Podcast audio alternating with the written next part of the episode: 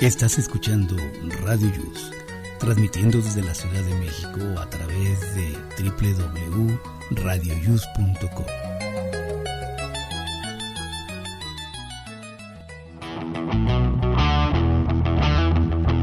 Hoy, en Aquí estamos, México. Y él me dice, baby, haz lo que tú quieras, me voy un segundo y me cela. Y él me dice, ¿Tienes celos? Ten mucho cuidado porque podrías causar una tragedia. Estos celos me hacen daño, me enloquecen. Hablaremos de los delitos cibernéticos. Pon mucha atención. Hoy la segunda entrega del serial Misterios de los Volcanes. ¿Te llevas bien con tu suegra? Discutiremos el tema. Te sorprenderás. Esto y más en Aquí estamos, México. Comenzamos. radioius.com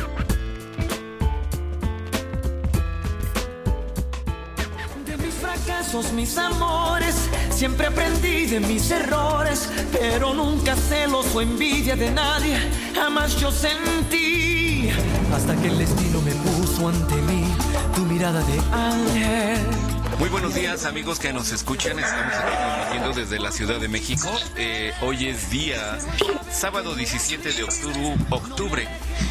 La semana, ah, ya no puedo decir octubre, se me complica. Bueno, estamos en la semana número 42, día 291 y faltan por transcurrir solo 75 días. Hoy se conmemora el Día Internacional de la de la pobreza, el Día Internacional del Perezoso, eh, pero no de la persona roja, sino del animalito que se le perezoso. Del oso perezoso. Ah, ya me voy a regresar a mi cama. Y además es el Día Internacional contra el Dolor. Así es que bienvenidos. ¿Cómo están? Saludos a todos mis compañeros, público que nos escucha. Hola, ¿qué tal? Hola niñas, buenos días. Hola, hola, buenos días. ¿Ya está Naomi? Buenos días.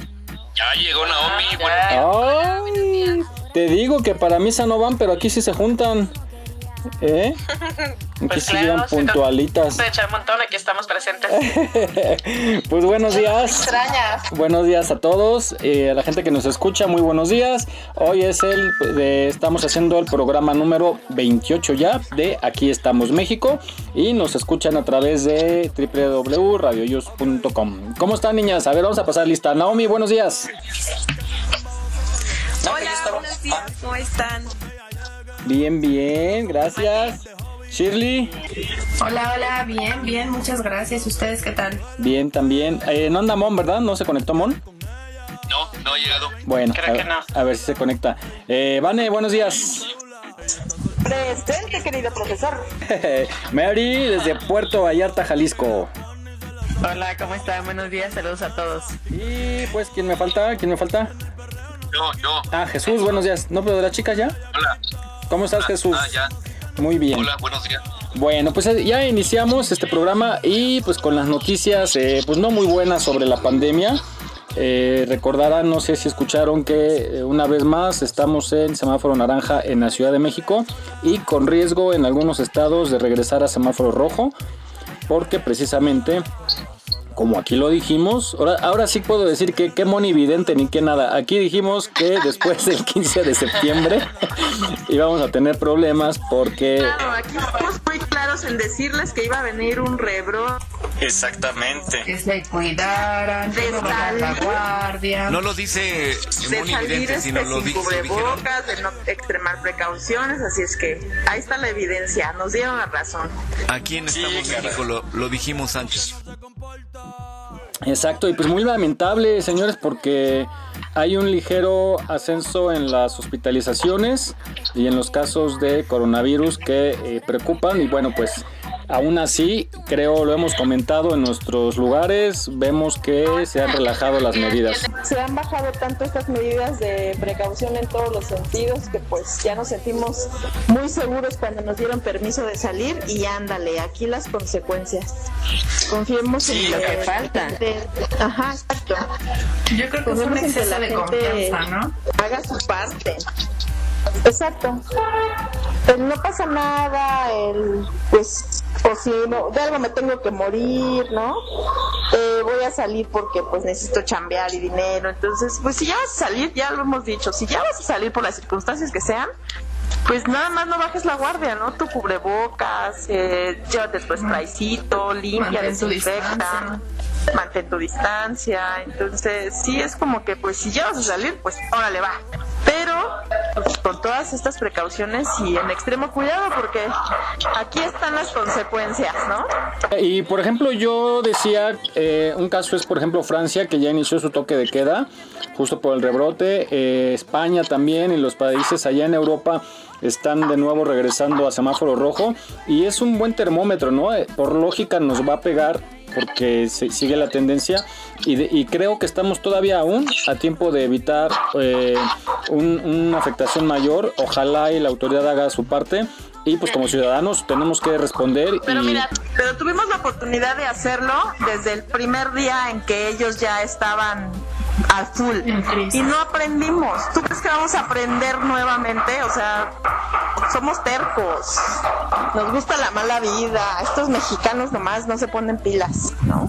Y desgraciadamente es la mayoría, ¿no? Que si muchos tuvieran la conciencia de, de seguir en su distancia, pues otra cosa sería. Pero ya aprendimos de los vecinos de enfrente una vez. ¿Y qué pasó? Nada, no creímos. Y ahorita que ya está nuevamente la onda con el rebrote, ¿qué va a suceder aquí? Pues nada, vamos a seguir igual. Entonces dudo mucho que este México aprenda. Sí, y- pero bueno, lo que podemos No hay que hacer perder la como- esperanza, chicos. No hay que ser tan negativos. Oigan, lo que Desafortunadamente podemos- a veces necesitamos sufrir para que agarremos la onda, pero esperemos que de verdad la gente ya agarre la onda porque necesitamos la economía, o sea, ya. Sí, eso urge. No nos vamos a morir de la pandemia, nos vamos a morir de hambre. Pero, oigan, ¿me escuchan? Creo que no. Sí. Sí, Ah, Miguel, déjenme hablar, no me echen montón, de verdad. Ay, Miguel, es que tú quieres hablar todo el tiempo. Danos chance, danos oportunidad. Les voy a poner en su teléfono un sistema que les deje hablar nada más 30 segundos y se corte. Oigan, este, ya se, se me olvidó, ya ven, ya estoy viejito, se me olvida. Ya, decía que como, como vecinos lo que podemos hacer es, por ejemplo, si vamos a la tienda y vemos que ya se le acabó el gel, pues decirle, oiga, don, ya se le acabó el gel, o igual si tenemos oportunidad de donarle, ¿no? Porque también entendemos que el gasto, pues luego es, es grande, de donarle un botecito de gel y, y- y, pues discretamente decirle a la gente, oiga, ahí, ahí está el gel, ¿eh? Por si quiere ponerse. El tapetito también, el tapete de plano ya no se usa. O está ahí todo deshilachado, todo roto. Pero se ofenden, Miguel. Si les dices que, te- que se pongan gel que, o algo así, se ofenden. ¿Vieron el video del, del, del, del, del- del café? Del amante de Starbucks. Ah, sí. No, Qué locos, qué locos.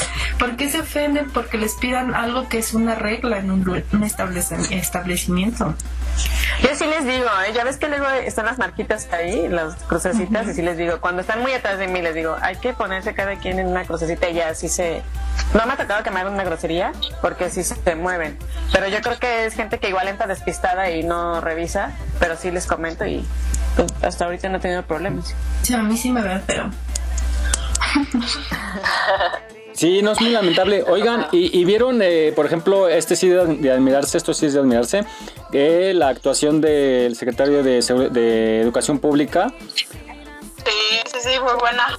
¿No? Este Esteban Moctezuma, que eh, pues nos Lo puso... escuché, está excelente. Sí, y los cayó, ¿eh? Los cayó a- a lo- al Ensenado. Y vamos a Ese es escuchar, verdadero ejemplo. escuchen este ejemplo de eh, compromiso.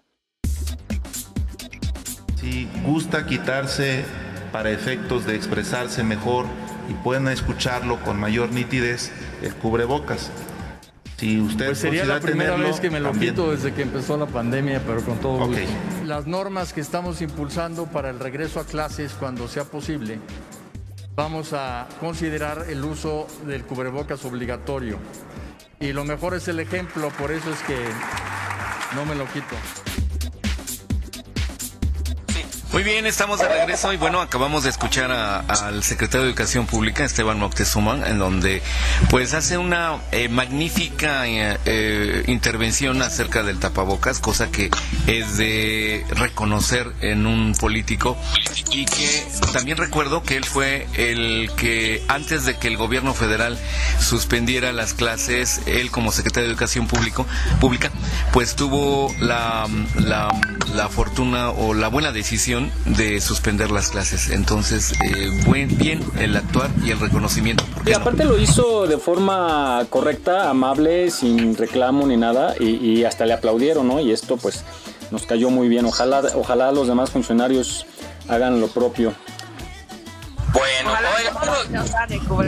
Claro. Oigan, quiero este dar una noticia, eh, pues un abrazo de parte de, de aquí de la producción, de todos los que hacemos eh, aquí estamos México. Eh, pues lamentablemente ya ven que tenemos nuestra fan, eh, la familia Pastén que nos escucha cada sábado, pero pues lamentablemente murió eh, la mamá de, de Germán, el esposo de Rosy Pastén. Tenía pues un, un problema, estuvo hospitalizada y pues falleció el día 13. Le mandamos un caluroso abrazo, fue un fraternal abrazo más bien. Y pues a seguir adelante y pues pronta resignación a la familia Pastén. Muchísimas gracias por, por comunicarse y pues nos están escuchando, nos están escuchando y les mandamos un fuerte abrazo. Un abrazo a la familia. Un abrazo En medio le podemos hacer menor el dolor. Seguramente sí, porque son nuestros, nuestros fanses y nos escriben a cada rato. Bueno, pues vamos a entrar ya. Oigan, también por cierto, por cierto, tocando lo del la- el tema de la pandemia, pues ¿cómo, cómo vamos a ayudar a esto? Sí, vi una nota por ahí que en el norte de- del país estaban los tugurios ya, pues los tugurios, ¿no? Son- Que son los centros de diversión masculina. Los que les Estaban, gustan a ustedes. dicen, ¿eh? Pero que estaban en su apogeo porque estaban trayendo gente de, Estados Unidos a divertirse, ¿no? Y pues los contagios ahí es un foco de infección bastante importante. Ojalá y la autoridad haga algo. Y también estaba viendo anuncios de las trajineras acá en Xochimilco. Yo siempre he dicho que donde hay alcohol, pues va a haber desorden y se va a romper todo, toda sana distancia y va a ser esto también nocivo para nuestra salud ahí es donde también la autoridad debe hacer algo, ¿no? Digo, ante esta pandemia, ni modo. Y buscar como una alternativa o, y apoyar también a esa gente, ¿no? Que vive de, de esa actividad. Bueno, vamos a cerrar este tema y vamos a pasar el tema de hoy, que es muy, muy importante. muy importante, por favor, vamos a escucharlo. Vamos a hablar de los celos. Por ejemplo, chicas, ¿ustedes son celosas?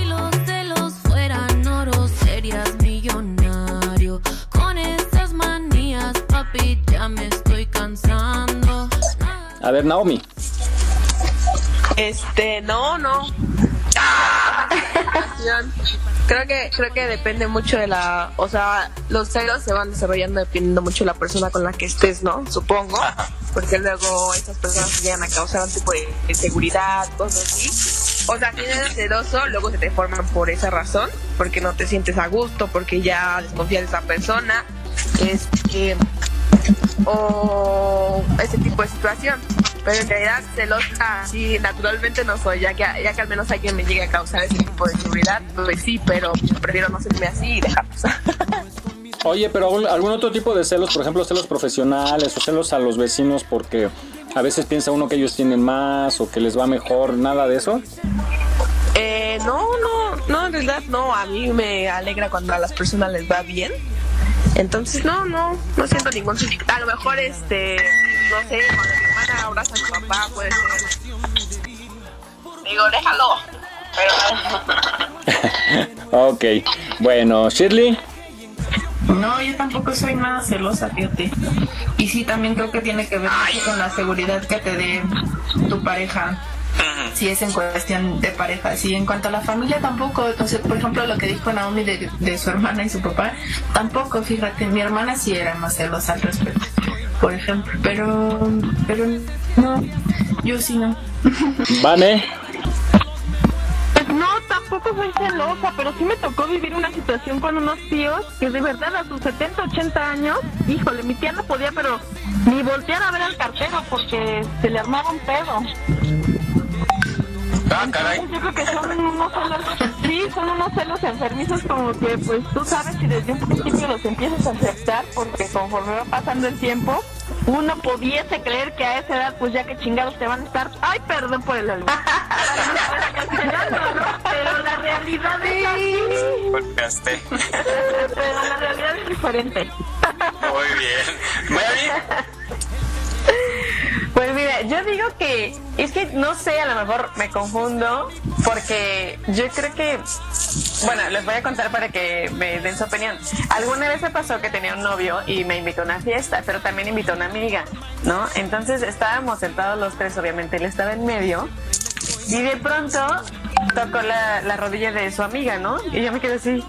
No le dije nada, o sea, porque la verdad no soy así de de hacer panchos y cosas así. Pero obviamente no me no fue algo que me agradó. Entonces sí me sacó de onda y ya después platiqué con él, o sea, como les comento, yo no soy de hacer panchos, rollo, pero yo sentí ahí, por ejemplo, que no me estaba dando mi lugar, ¿no? Porque la novia era yo, y no porque me tuviera que tocar a mí, sino simplemente yo creo que si estás con tu novia, o sea, no estás tocándole la pierna a tu amiga, ¿no? O sea, en ese Sí, caso, eso yo no considero que yo fuera celosa, ¿no? Yo creo que es a lo que, a lo que íbamos con, Naomi yo con lo de, de la confianza que te dé tu pareja también, ¿no? Del respeto. Y él no ¿verdad? te lo dio. Ajá. Exactamente. Tú sabes la persona con la que estás y estás seguro y pues el tipo de amistad que tienen, cosas así. A lo mejor en algún momento puede llegar a hacer algo que no te afecte, que no, que digas, Exactamente. "Ah, la rodilla". Claro. Pero o si ya le confías, si ya sientes algún tipo de molestia en ese sentido, sientes que tu amistad pues sí no, no es para ese tipo de acciones, pues sí te causa un tipo de desconfianza. Ya depende mucho del, pues sí, la amistad, la relación que ellos y la confianza que tú les tengas.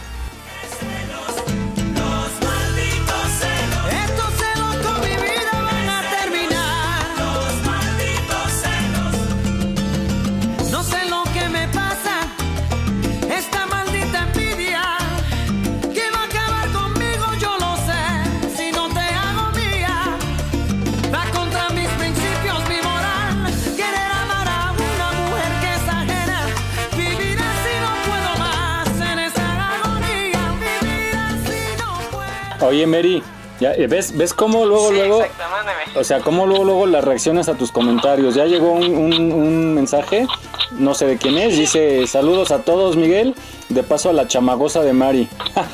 Así se puso. Saludos. Te digo, o sea, ma- malvibrosa, o sea, ay, de veras, tendrías de tener muchos enemigos y enemigas. Yo no, claro que no, Miguel. ¿qué te sucede? Todos me aman. Sí, ya, ya tenemos otro que nos quiere echar un montón.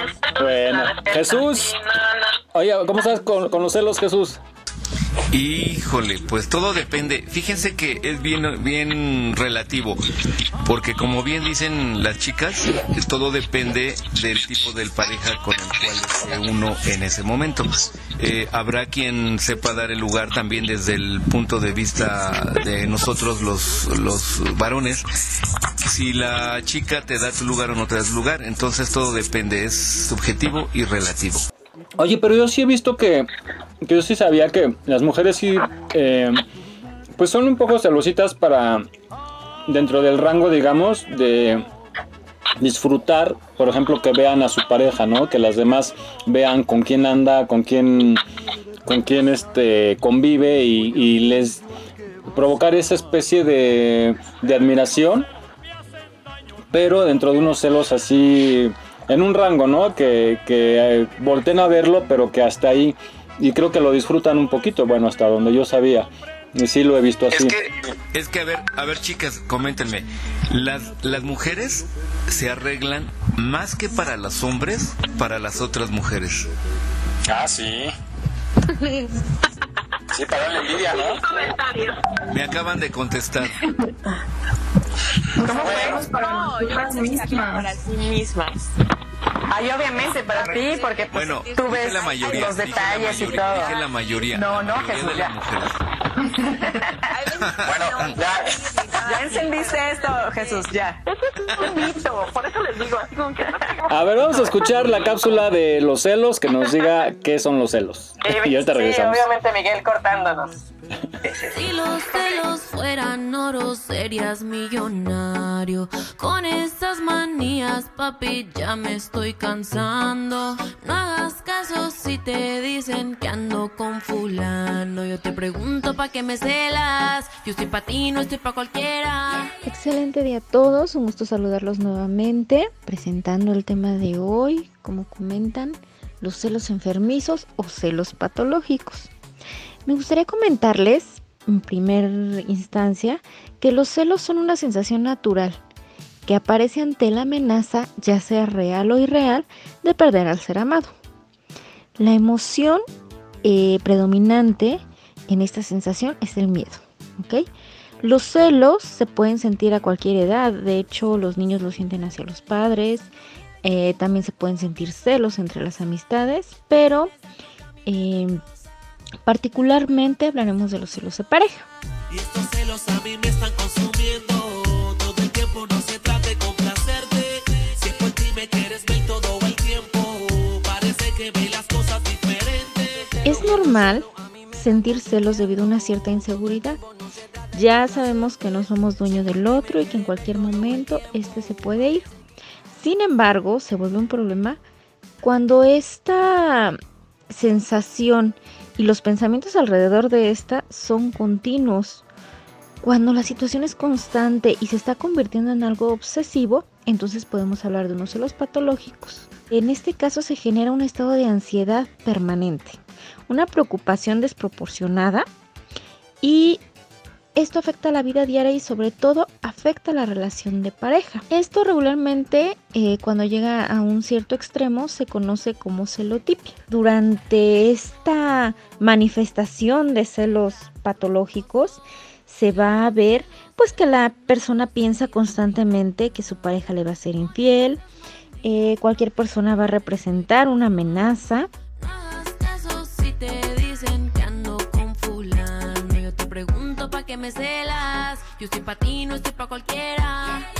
También viene un control excesivo.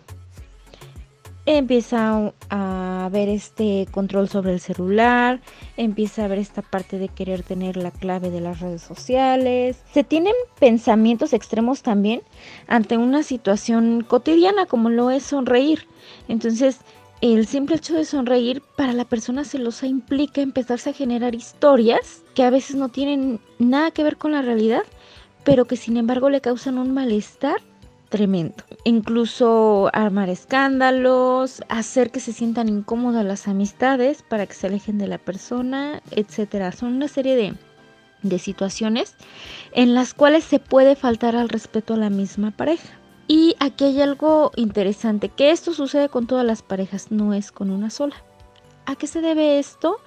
Puede ser a la inseguridad, baja autoestima, a que la persona celosa se la pasa comparándose con los demás y evidentemente el no trabajar en lo que es este impulso por tener el celo, pues lo va repitiendo constantemente y bueno, lo toma eh, como parte de una mecánica normal de una relación de pareja, cuando no es así, ya que obviamente muchas veces en vez de atraer a la pareja o asegurar que va a estar bien con nosotros, se termina por cansar a la pareja y por hacer que quiera huir por cualquier medio.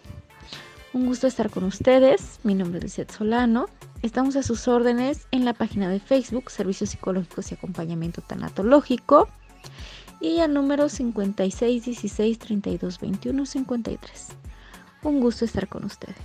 Y él me dice, baby, haz lo que tú quieras, me voy un segundo y me cela. Y él me dice, baby, hazlo a tu manera, se enoja conmigo y me cela. Te creas tuto, pero es más fácil cambiar a un hombre por otro. Cambiar de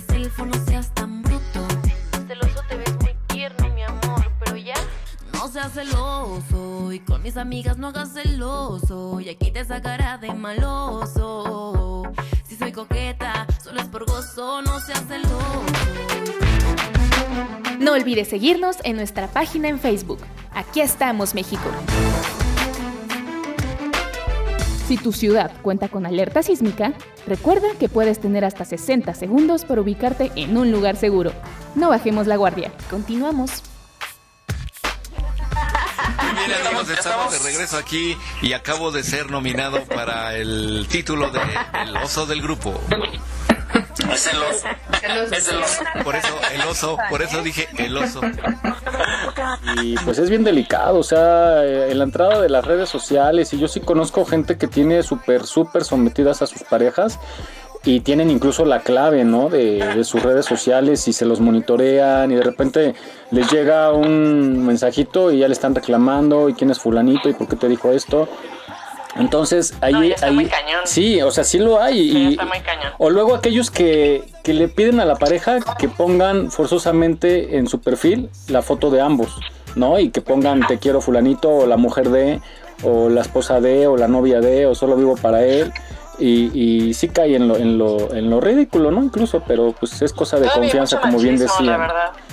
Yo, yo tengo una pregunta para ustedes, bueno, para todos en general, pero creo que le pasa más a las a las chicas.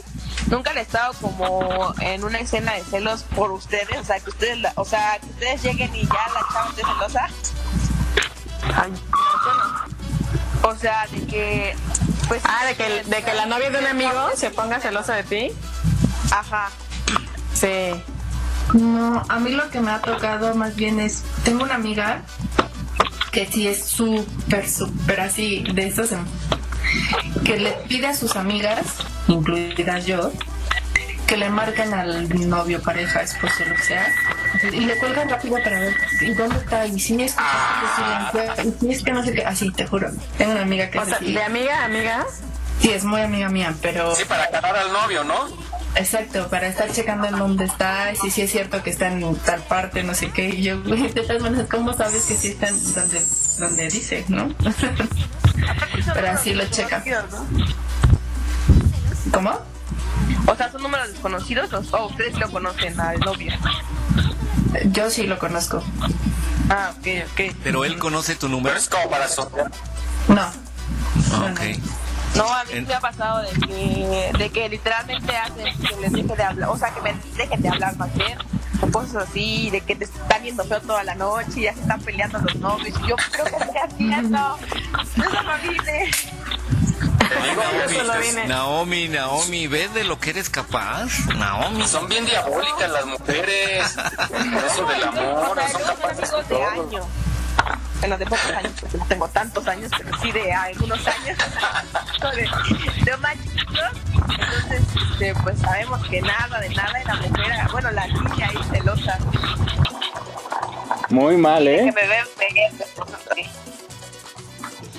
Muy mal. Pues todo, todo se basa en la confianza, ¿no? Total. Creo que llegamos a esa conclusión que, que, que hay que tener confianza. Y ya, pues, eh, como, como, como le hace Vane, ¿no? O sea, ella, pues, confía plenamente en su pareja y, y no hay más. Y además, si ya no hay confianza, pues entonces ya no tiene caso seguir.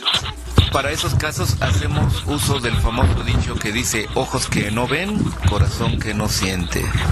Está mejor, el, está mejor el de ojo de loca, no se equivoca. Habló el celoso. ¿Cuál, cuál, cuál? Ese, ese no lo escuché. ¿Cómo, cómo? ¿Cómo va? Ojo de loca, no se equivoca. Ah, Está buenísimo. Está muy bueno. Ah, qué co- y, y la, y la más chiquita, imagínense, es la más chiquita del grupo, ¿qué no, qué no hará la más grande? Es el sexto sentido. Híjole. ¿Verdad, Naomi? sentido. Si algo no te cuadra, si algo no te Es cuadra, el y sexto sentido. sentido y entonces dices, a ver, a ver, a ver, a ver. Aquí hay, aquí hay algo turbio. A mí me pasó, la verdad es que voy a quemar al marido, pero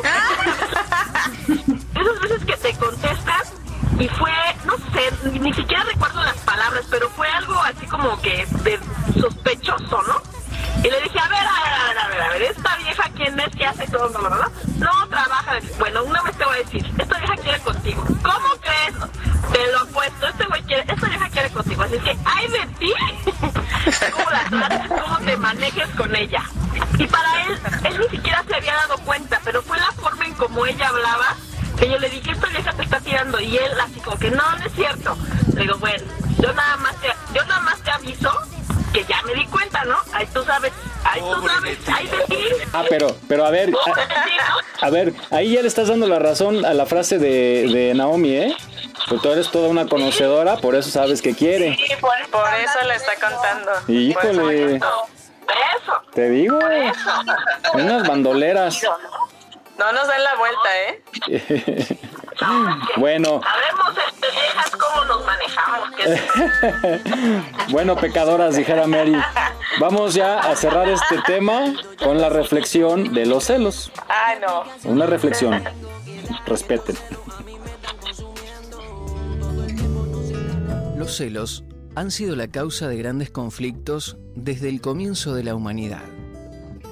Es así tanto que el primer asesinato registrado en la Biblia cuando Caín mata a su hermano Abel fue a causa de los celos. Hoy en día sigue siendo el desencadenante más importante por el cual los matrimonios se separan, hay conflictos laborales y también se dividen las iglesias. Los celos son parte de la naturaleza humana. Bien encausados permiten cuidar y proteger lo que nos pertenece. En cambio, el celo enfermizo destruye, quita la paz. La vida de una persona atrapada en este problema no puede ser libre y disfrutar de felicidad. Sus días son días grises, tristes y sazonados con el gusto amargo del temor. La persona celosa posee una baja autoestima. Tiene temor de que alguien ocupe su lugar o le quite la fuente de felicidad, bienestar o posición que posee. Para destruir las cadenas esclavizantes de los celos, es necesario en primer lugar confiar más en Dios y dejar las sospechas de lado. Entender que siempre habrá personas mejores que nosotros en algunas áreas, o que se desenvuelven con mayor distinción en algunas actividades. Pero cada uno es único y especial y todos tenemos ese algo que nadie puede imitar y que nos caracteriza y nos diferencia de los demás. Segundo, darte el lugar que te mereces. No eres alguien sin valor. Y seguramente también a tu alrededor hay muchas personas que te aman y que valoran y ven en ti cualidades aunque tú no lo creas. Tercero, reemplazar celos y amor posesivo por el amor que brota de un corazón lleno del amor de Dios. Querido amigo, Dios puede cambiar esa actitud enfermiza de tu corazón por confianza, seguridad, dando paso al amor de Dios puro y verdadero, el cual te permitirá ser libre y amar sin reproches. Aquí estamos, México. Esperamos tus comentarios a nuestro WhatsApp 56 294 1459. 56 294 1459. Continuamos.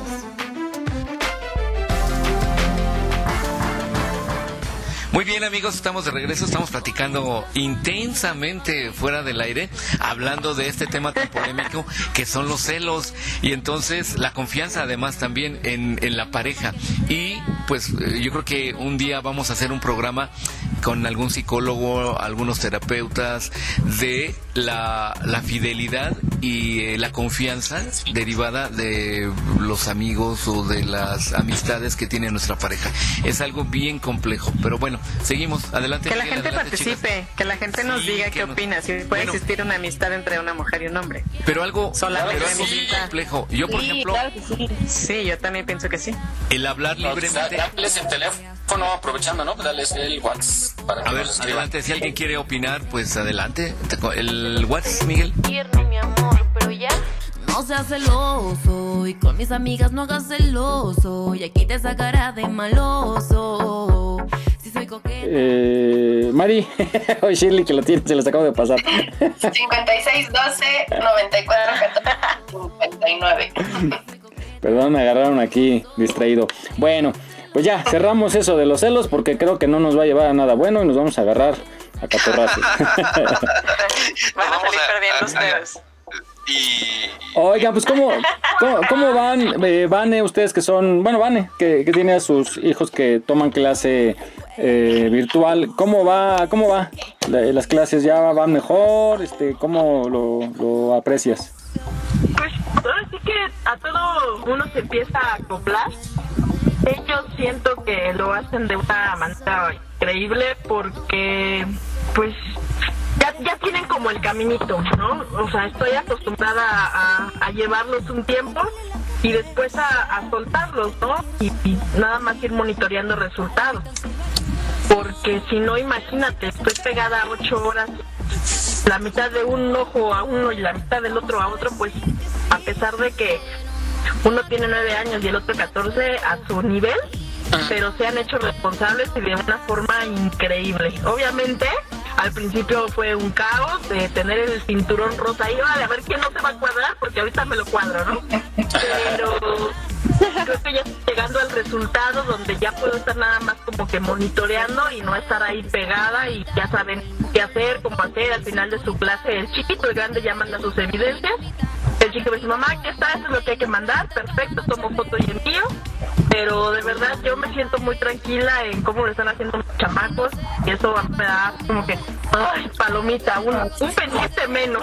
Qué bueno que ahí la llevan. Y yo, yo analizaba el otro día lo que comenté, ¿no? Que qué difícil que ahorita le esté pasando eso a los chicos porque en algunos casos los pequeñitos, pues es la edad en que empiezan a identificar los diferentes caracteres, ¿no? Eh, los diferentes tipos de persona, eh, las costumbres, y es cuando uno empieza a seleccionar sus amigos, a seleccionar los gustos incluso, y ahorita pues están haciendo al, al carácter de la familia, ¿no? Del papá y de la mamá, que independientemente de que siempre son el ejemplo, pero se están haciendo a, su modo, ¿no? Y no está habiendo la opción de conocer más diferentes costumbres, o sea, incluso que haya eh, diferentes eh, etnias, ¿no? Entonces, pues ojalá esto se resuelva pronto.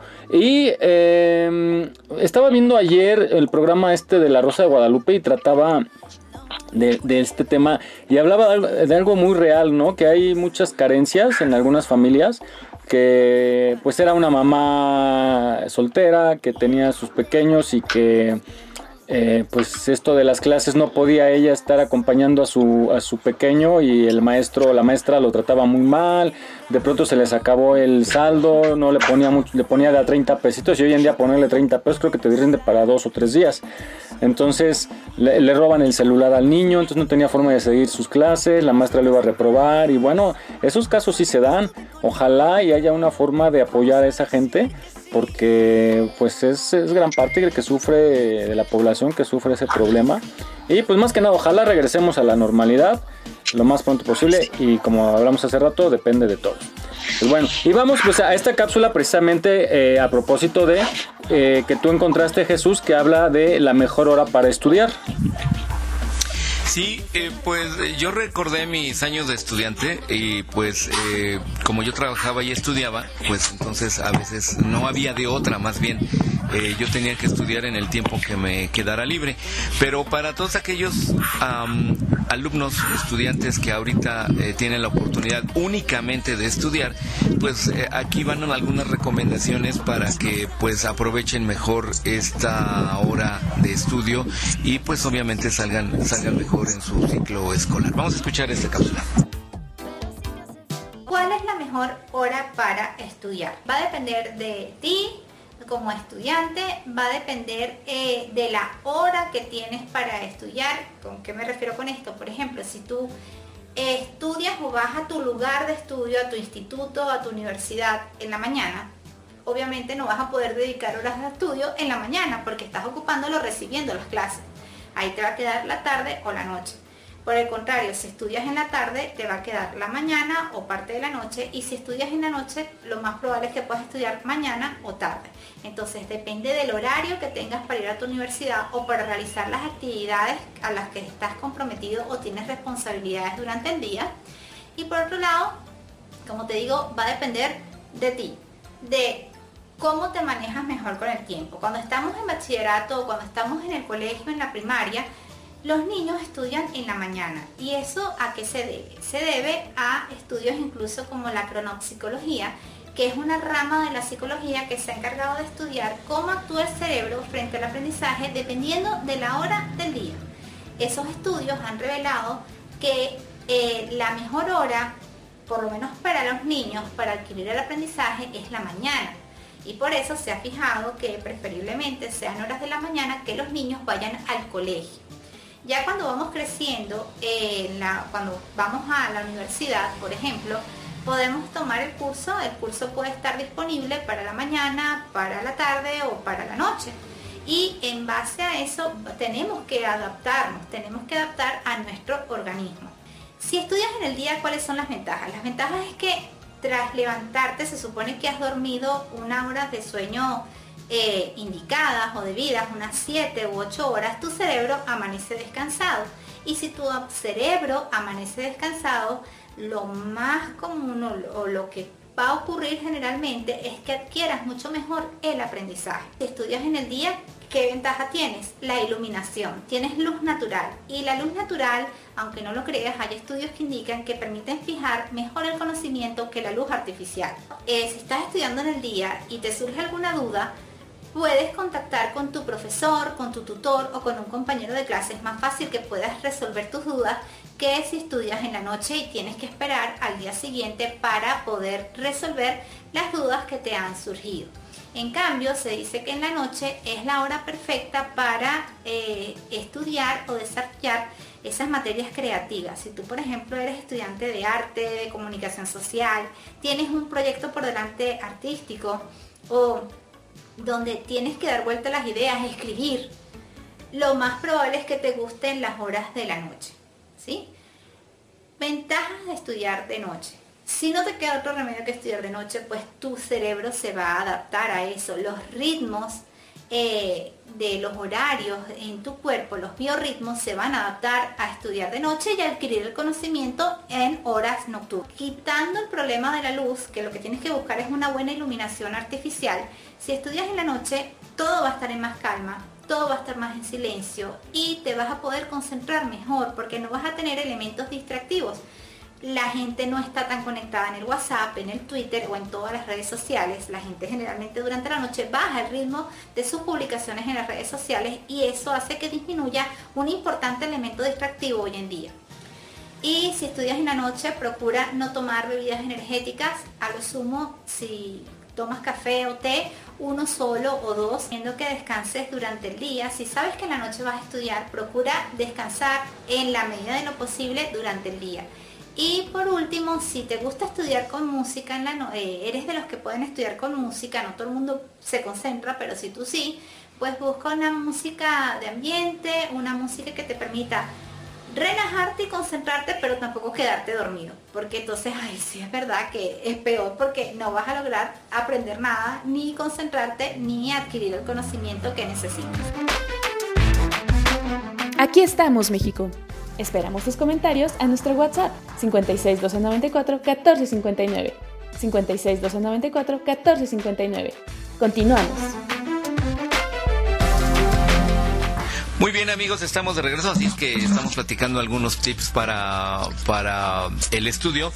Eh, nos acaban de pasar uno, creo que no lo menciono porque a veces no es recomendable eh, poner en riesgo la salud de la persona que nos escucha y digo, no es recomendable hacer combinaciones raras entre bebidas y algunos productos, entonces mejor no lo pasamos, ¿no? Este, mejor tomen cafecito y eh, ah, hay un tip, duerman unas tres horas, se levantan y se ponen a estudiar, que es mejor que no dormir un día completo y al otro día otra vez sin dormir tratar de estudiar. No, duerman por lapsos de tres horas y con eso aumentan su rendimiento.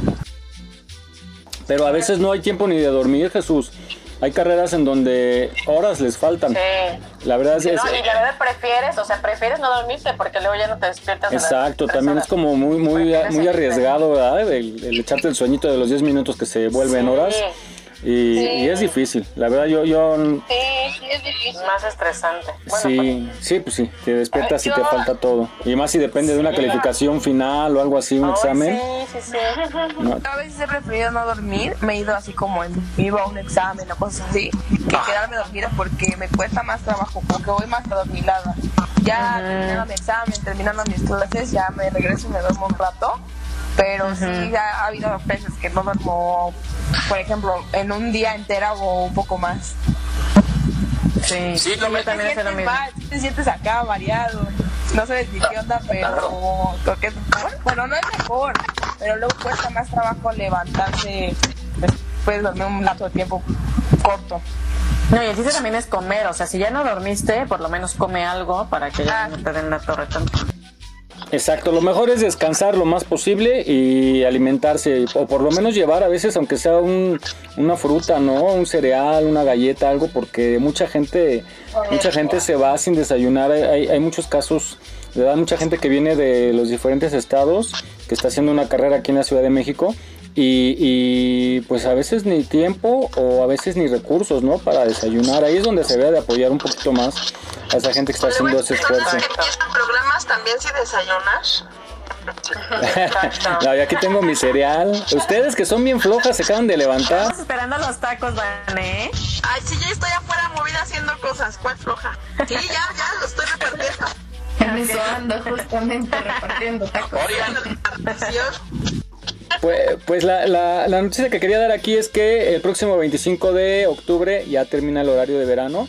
Ese horario que ah, a veces nos cuesta mucho trabajo adaptarnos. Pues ya el próximo 25, domingo 25 de octubre, termina, eh, se atrasa una hora el reloj y pues sentimos alivio, ¿no? Porque los días se nos hacen un poquito más largos, nos cuesta un poquito adaptarnos, pero ya es el próximo 25 de octubre, termina el horario de verano a excepción de los creo dos estados que no lo, no lo modifican, pues ya los demás... ¿Se adelanta o se retrasa? Se atrasa. Ok, gracias. Sí, o sea... El, Ese sí atrasa una hora. Si vas a dormir una hora más, digamos, entre comillas. No, si de por sí, ¿a qué hora se levanta, Nora? Imagínate. ¡Ay, qué rico! Oigan, bueno, vamos a nuestro siguiente tema. Fíjense que sea siempre que hay una crisis, porque estamos en crisis, se disparan los niveles, los niveles de criminalidad y de delincuencia y hay diversidad de ilícitos que están haciéndose y que están resurgiendo aquí en la Ciudad de México. Y no sé si escucharon, si vieron en la televisión eh, unas notas sobre eh, pues el robo, ¿no? Es el robo de recursos de ahorradores, sobre todo, bueno, dieron eh, los nombres de algunos bancos, entre ellos Santander, que de por sí Santander, déjenme decirles que tiene muy mala fama porque eh, tantito que nos trampean ahí en los contratos y tantito que a la gente no le gusta leer los contratos, a veces si tú tienes una cuenta y no le das, eh, pues tú nada más ahorras, ahorras y no le das movimiento, o sea, nada más la tienes ahí, a lo mejor ahorraste un año y el otro año no pudiste y la tienes, con la sorpresa que llegas a sacar ese dinero y resulta que ya no existe, que porque como no hubo movimiento y más los intereses y más no sé qué, más no sé qué, más no sé qué, te bailaron tu dinero. Sí, claro, a, varias compañeras del trabajo le pasó que sí, que le, le, robaron más de 80 mil pesos. O sea, entonces, pues ahí yo creo que se hace el seguimiento porque si a ti te dicen, bueno, es que en tres años no movió el dinero, ah, ok, bueno, y, luego qué pasa, no, pues es que se cobran los intereses, el manejo de cuenta, el no sé qué, no sé qué, y te quitan tu dinero. Y la gente está acostumbrada a dejarse. de manejo de cuenta? Eh, pero lo que pasa es que es como cuando te cobran los bancos luego de, intereses sobre intereses, ¿no? Y, ese tipo de cosas. Pero bueno, la cuestión es que... te cobran por existir. Exactamente. Eh, la cuestión es que a muchos cuentavientes ahorradores le retiraron el dinero, eh, pues el banco dice que fue gente ajena al banco, pero sí ha habido casos que gente que trabaja en el banco y que tiene acceso a los sistemas eh, retiran el dinero, ¿no? Entonces, la cuestión aquí que están hablando de un hackeo y que mucha gente, o sea, había ahorros desde 100 mil pesos hasta un millón de pesos que de plano de la noche a la mañana desaparecieron. Pues bueno, el chiste es que hubo estos ilícitos. Vamos a, escuchar esta cápsula que, bueno, entre ellos también de los delitos es la, la extorsión telefónica. Adelante Jesús para que la presentes. Bueno, pues eh, esto que se ha estado dando, la delincuencia no descansó en pandemia, eh, si acaso disminuyó, disminuyó un poco, pero siguieron habiendo extorsiones, eh, muchas de ellas provienen de los reclusorios y entonces, pues ante esta mm, situación, pues decidimos lanzar esta cápsula que encontramos para que, pues, sepamos qué hacer en un momento dado de recibir una llamada. Sé que es sé que es algo eh, que incomoda y además altera. Incluso yo en alguna ocasión recibí tres llamadas de extorsión telefónica. La primera sí fue para mí algo totalmente eh, que me alteró muchísimo. Eh, ya después me informé, empecé a ver algunas cosillas y pues ya ahorita las que vienen, pues ya me los este, vacilo eh, no deja de alterar, pero bueno, hay que estar mejor siempre en prevención de esto que puede pasar. Vamos a escuchar esta cápsula. ¿Qué es una extorsión telefónica? La extorsión telefónica es un fraude que simula un secuestro, una venta de protección o amenaza de hacerte daño con el fin que les des dinero en ese mismo instante. Pero el 99% de estas llamadas son falsas. La Fiscalía General del Estado de Guerrero te da las siguientes recomendaciones para prevenir la extorsión telefónica. No facilites información personal o de tu familia a personas desconocidas, incluyendo casos de aplicación de encuestas, entrevistas o promociones comerciales. Mantén comunicación constante con tu familia. Es importante que sepan en dónde estás, con quién y a qué hora tienes previsto regresar a casa. No proporciones recomendaciones de familiares o amistades sin verificar plenamente la identidad de quien lo solicita. Tenga a la mano un directorio telefónico con datos de tu familia, vecinos, amistades cercanas y números de emergencia. Si te llaman diciendo que recibieron una llamada de tu teléfono y eso no es cierto, no proporciones información alguna. Indica que fue un error y cuelga. Si al contestar una llamada te preguntan ¿con quién hablo? Responde ¿con quién quiere hablar? Si no obtienes respuesta, cuelga. Evita ingresar datos personales en computadoras de uso compartido. Evita contestar llamadas de números desconocidos. Procura que tu número telefónico sea confidencial y que no aparezca en directorios telefónicos públicos en donde suele aparecer junto con el domicilio. Descarga periódicamente las fotografías y archivos importantes de la memoria de tu celular, para que en caso de robo o extravío no puedan utilizar dicha información en tu contra. No exhibas datos, fotos ni videos personales en perfiles abiertos de redes sociales. Configura la privacidad de la cuenta de acuerdo a tu conveniencia. Si utilizas la banca en línea o realizas trámites gubernamentales en línea, no olvides verificar la seriedad y seguridad del sitio.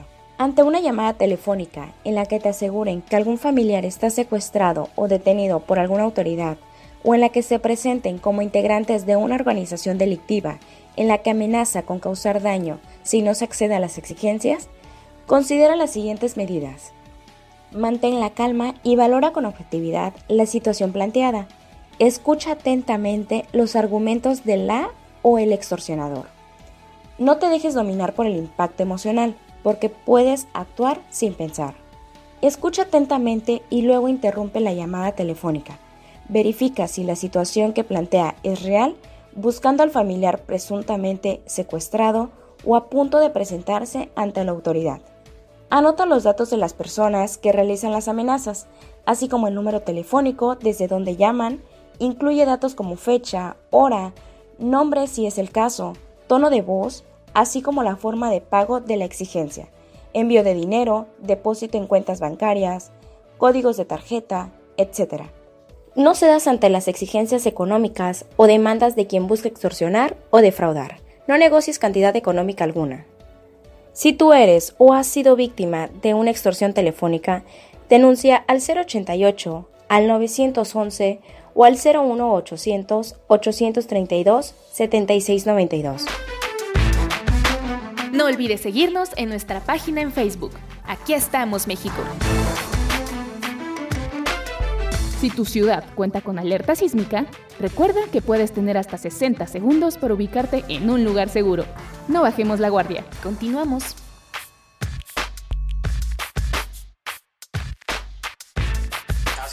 Muy bien amigos, estamos de regreso. Ya saben qué hacer para cuando reciban, que esperemos que no la reciban, pero si reciben una llamada, pues tomen estas precauciones. Claro que sí, esto es bien, bien desagradable. Ya la mayoría de nosotros hemos experimentado alguna cuestión de estas y pues las recomendaciones son buenísimas que nos dieron, tengan mucho cuidado, sobre todo los adultos mayores. Nuestra amiga Rosy Pastel nos está diciendo que su mamá fue víctima de una extorsión y perdió gran parte de sus ahorros de toda su vida por una extorsión que bueno, pues evidentemente fue un momento muy desagradable. Tengan, tengan mucho cuidado, asesoren a los adultos mayores en estas cuestiones, ¿no? Para que aprendan a repónganles en internet eh, audios de estas extorsiones para que aprendan a identificar, ¿no? Las voces que son ya muy conocidas. Sobre todo hay mucho centroamericano extorsionando. Oigan, eh, rápidamente, eh, nuestra compañera Naomi tiene un compromiso y pues bueno, se retira por, hoy tempranito. Y pues nada más este, agradecerte Naomi para que estés con nosotros la próxima semana. Y pues despídete adelante con tu público, tus fans. sí, claro, nos vemos la próxima. Bueno, nos escuchamos la próxima semana. Cuídense mucho y tengan un bonito fin. Me despido de todos y pues que se la pasen muy bien. Continúen aquí escuchando a mis compañeros. No se vayan. ¡Eh! Una mano que va a apoyar, que no va a apoyar a sus compañeras. Cuídate mucho, Naomi. Buen día.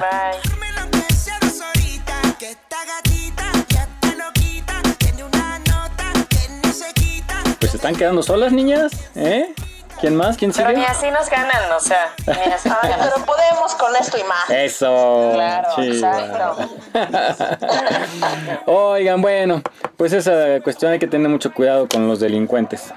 Y pues vamos a, fíjense que eh, hace dos semanas hubo un sismo en Guerrero, pero fue un sismo muy peculiar porque fue de cierto tipo en cierta región que pues eh, no es para espantar, claro, pero son, son fenómenos que se van dando. Y nuestro compañero, el ingeniero Miguel Ángel Galván, que es especialista en, rescate alpino y en protección civil, adiestramiento canino, etcétera, nos hizo una cápsula y nos habla de la diferencia que hay entre un sismo intraplaca y un sismo interplaca. Vamos a escucharlo porque está muy interesante porque uno de ellos fue muy similar al que nos afectó en el 2017. No quiere decir que va a pasar, no podemos decirlo, nadie lo puede decir, pero es muy interesante la información. Vamos a escucharla.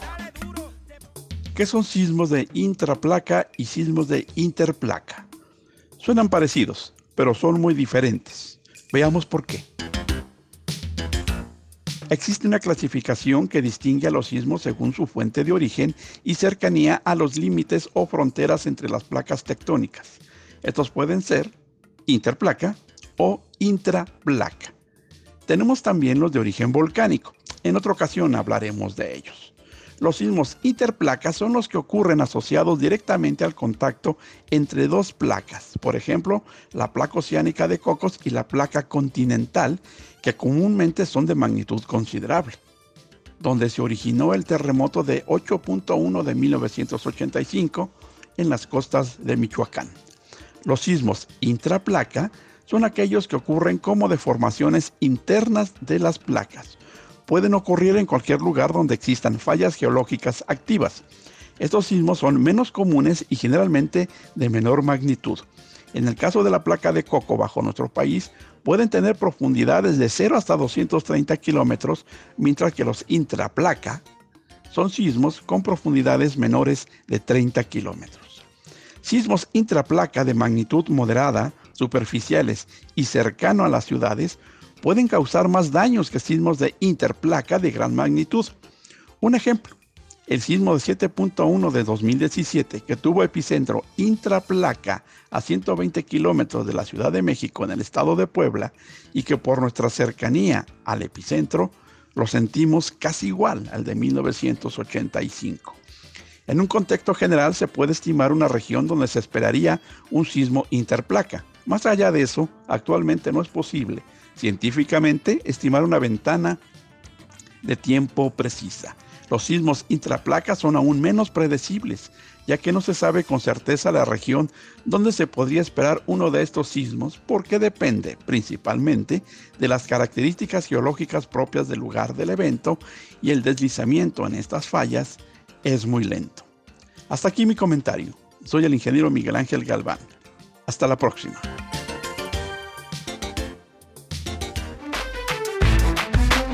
No olvides seguirnos en nuestra página en Facebook. Aquí estamos, México. Si tu ciudad cuenta con alerta sísmica, recuerda que puedes tener hasta 60 segundos para ubicarte en un lugar seguro. No bajemos la guardia. Continuamos.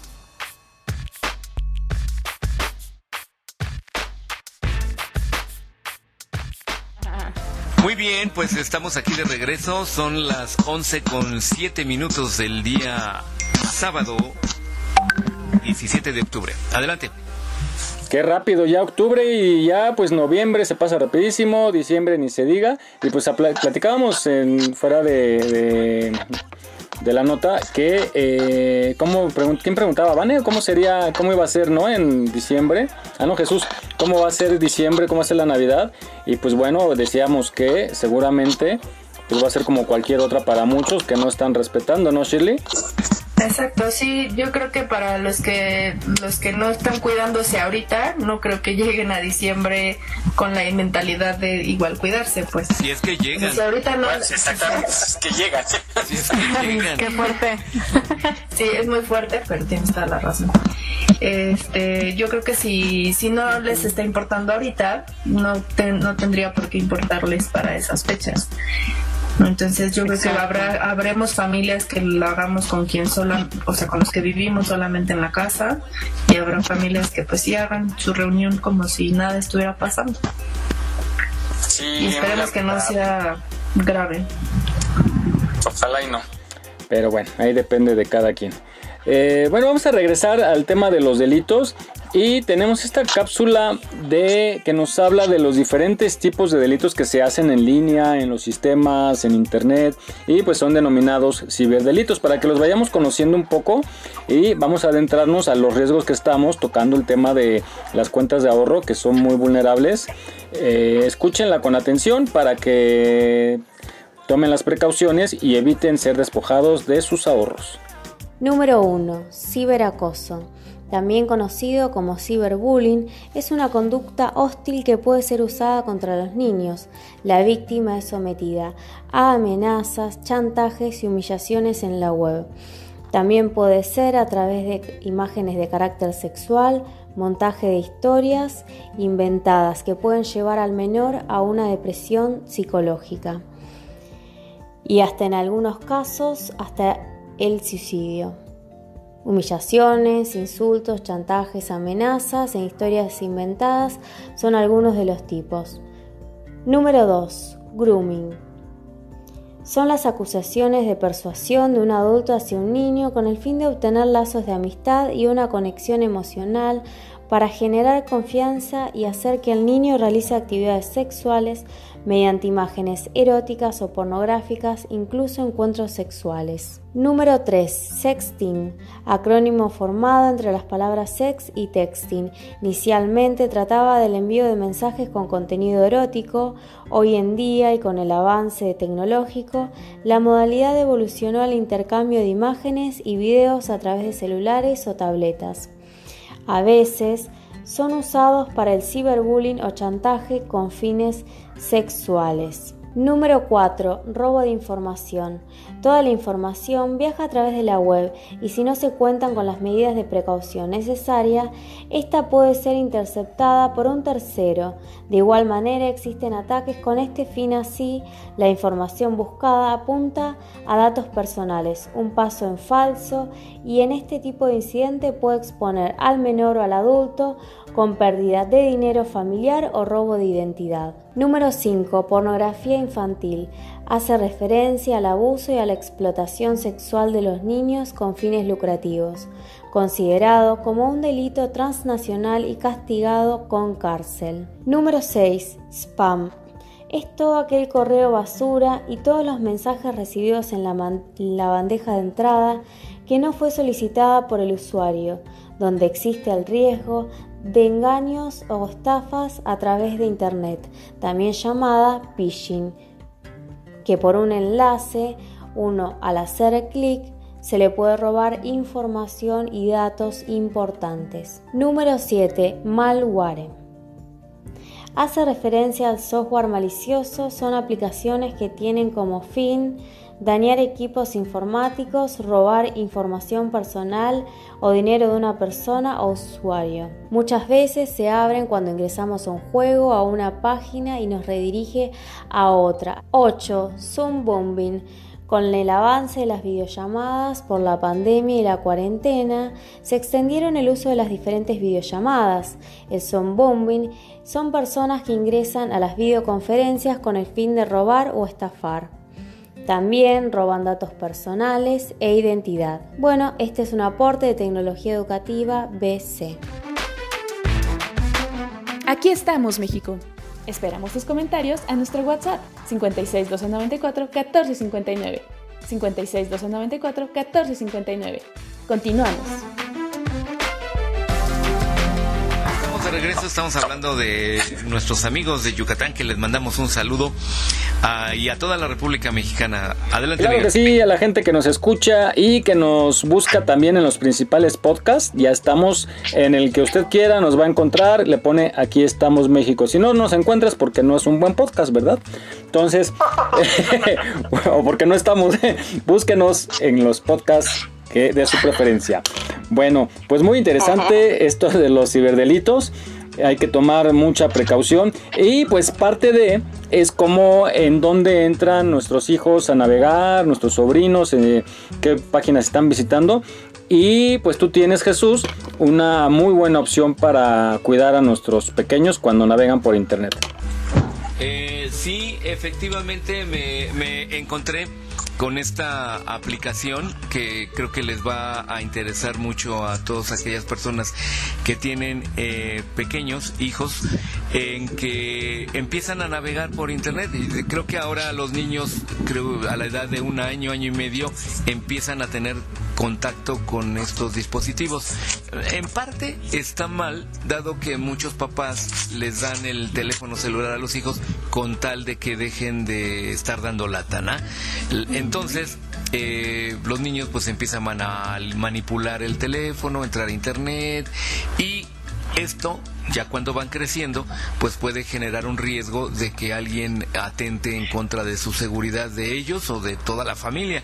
Entonces hay una aplicación que la encontré y que se me hizo fantástica, en donde se puede alertar incluso a las, al supervisor, que normalmente son los padres, de que si el niño o la niña con quién escribe, qué escribe, qué fotos, si sube fotos, si no sube fotos, cuántos amigos tiene, en qué red se acaba de dar de alta, etc. Pero bueno, para no eh, complicarles más todo lo que les estoy diciendo, vamos a escuchar esta cápsula que se llama Beer, Mama Beer se llama esta aplicación. Para muchos padres, criar a un hijo en tiempos de tabletas, teléfonos y computadoras es un reto. Lo fundamental es que el padre pueda tener una buena comunicación con su hijo. Las reglas en el hogar deben ser claras. La responsabilidad de los padres es supervisar a sus hijos, mantenerlos seguros, dentro de lo posible. La psicoterapeuta Angela Conway deja muy en claro que supervisar las actividades cibernéticas de los hijos no significa controlarlos. Añade que hay que estar pendientes a cambios de comportamiento. En la medida en que el niño se convierte en un niño secreto, que, que, que mantenga muchos secretos, ya esa es una señal de que hay algún problema.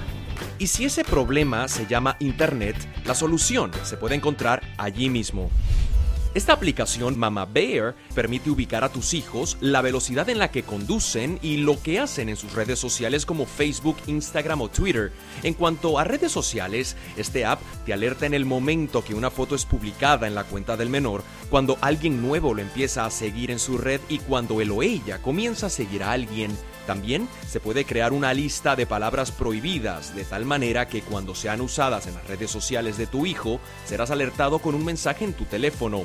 Mama Bear es una aplicación gratis y disponible para iPhone y teléfonos Android. Esta otra se puede instalar tanto en teléfonos como tabletas o computadoras y puede monitorear la actividad de todos tus hijos de manera independiente, permitiendo a los padres fijar un tiempo límite de uso del dispositivo, bloquear el acceso a ciertas páginas de Internet, monitorear lo que los hijos publican en sus redes sociales, ver quiénes son sus amigos y hasta saber a quienes llaman por teléfono y los mensajes de texto que envían. La versión gratis de Custodio cubre supervisión básica, la versión premium comienza en 45 dólares al año. Los teléfonos y tabletas ya tienen dentro del menú de configuración o herramientas una sección de restricciones y de contenido permitido donde usted escoge dónde puede entrar su hijo y qué es lo que puede ver. Por ejemplo, tanto en iPhones como en teléfonos Android, usted puede limitar el contenido para adultos en sitios web o escoger las páginas de internet que su hijo puede visitar. La clasificación de las películas, música o programas de televisión y aplicaciones que se pueden bajar. El control lo tiene usted con una contraseña única, a pesar de que el teléfono sea de su hijo. No olvides seguirnos en nuestra página en Facebook. Aquí estamos, México.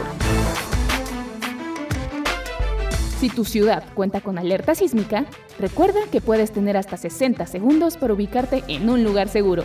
No bajemos la guardia. Continuamos. Muy bien, pues estamos aquí eh, de regreso. Escuchamos esta cápsula que se me hizo muy, muy atractiva. Eh, eh, esto en relación con la seguridad de los hijos, ¿no? Entonces siempre es estar al pendiente de lo que ven en las redes, estar al pendiente. Y bueno, pues adelante. Sí, pues sobre todo estar atentos eh, y, como que acercarse a ellos para que le tengan confianza a uno, ¿no? De, decir, oye, este me mandó un mensaje, oye mamá, ¿no?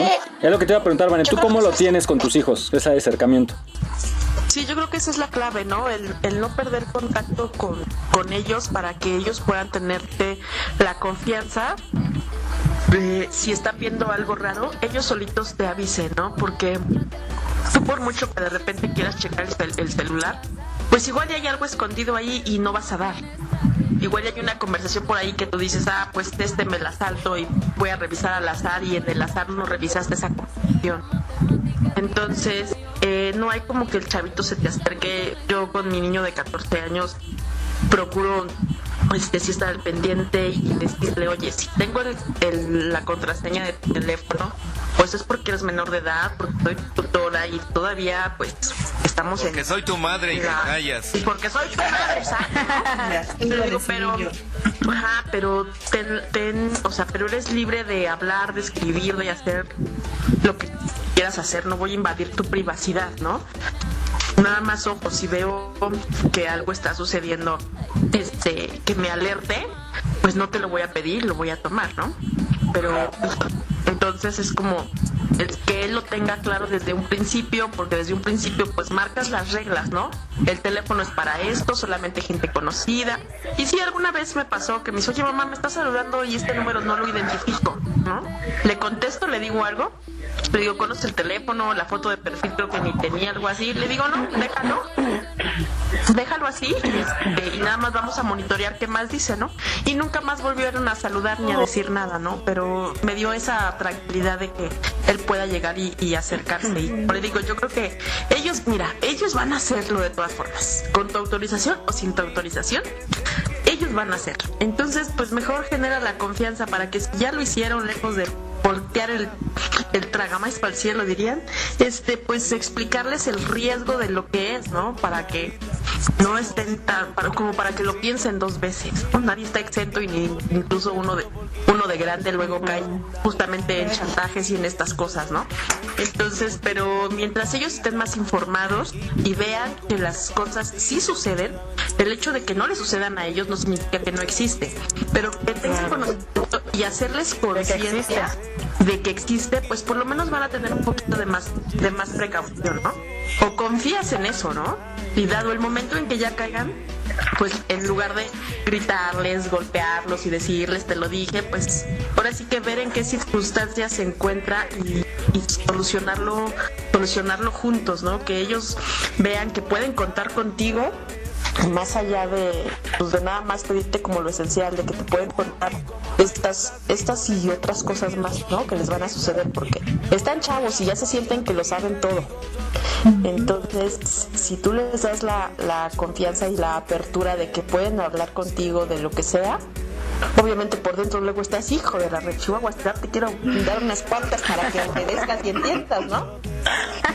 Pero, pero tú dices, calma, tranquilate, toma tu pasiflorina y escucha lo que, escucha la inquietud de él, ¿no? Y lejos de tu enojo y de, de lo demás, escucha cuál es la inquietud, qué es lo que está pasando, ¿no? Y pues ni modo, como papás tenemos una labor bien importante para, para no soltarlos, porque con que tantito los sueltes, hay tanta delincuencia, hay tanta maldad en las calles que te ganan en un segundo, ¿no? Dices, en balde todo lo que le invertí a su respeto, a sus valores, a su educación, para que venga un chango de esquina y me lo voltee en contra, ¿no? Entonces, en general, de verdad, como, como papás, no podemos soltarle, nunca, nunca. Claro, y generar esa confianza, ¿no? De que te cuenten qué es lo que está sucediendo, ¿no? Porque muchas veces no, los niños ocultan todo y no les cuentan a los papás, y ya cuando pasa una tragedia es cuando los papás se enteran de lo que ya venía de meses atrás, ¿no? Exacto.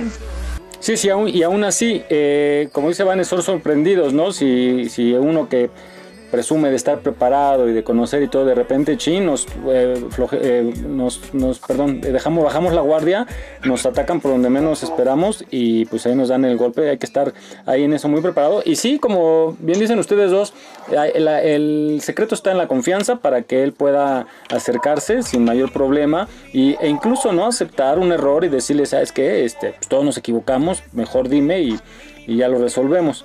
Nos dice Rosy Pastén, dice, cuando mis hijos eran pequeños yo les revisaba periódicamente su historial y sus contactos, eso me ayudó mucho.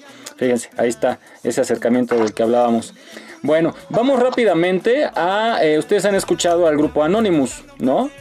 Ese, que, ha causado revuelo sobre todo en, temas políticos, ¿no? Que ha puesto en jaque a algunos eh, líderes mundiales por revelaciones que se metieron ilegalmente a las redes. Y pues también ese, esa forma de hablar, ¿no? esa, forma tan peculiar de esa voz robotizada, eh, también es como muy misteriosa, muy mística y a veces causa hasta miedo. Vamos a escuchar quiénes son. Esta cápsula nos va a decir, ah, no, perdón. Vamos primero a conocer la actividad de un hacker. ¿Quién, ¿Qué es un hacker? Nosotros escuchamos la palabra y luego, luego eh, eh, lo tachamos de malo, ¿no? Pero vamos a una definición para que nos expliquen qué hace propiamente un hacker. El mundo de los hackers siempre ha sido un misterio para la gran mayoría de personas. Muchas de ellas llegan a estigmatizarlos como criminales sin saber realmente el contexto que se esconde tras la palabra hacker. Otras simplemente tienen el concepto que por años han creado las películas pero nada más. Por eso, antes de juzgar, es bueno informarse a fondo sobre este tipo de temas, Así que vamos a analizar un poco ciertos aspectos que son de gran importancia para comprender realmente qué hacen los hackers y cuáles son sus características.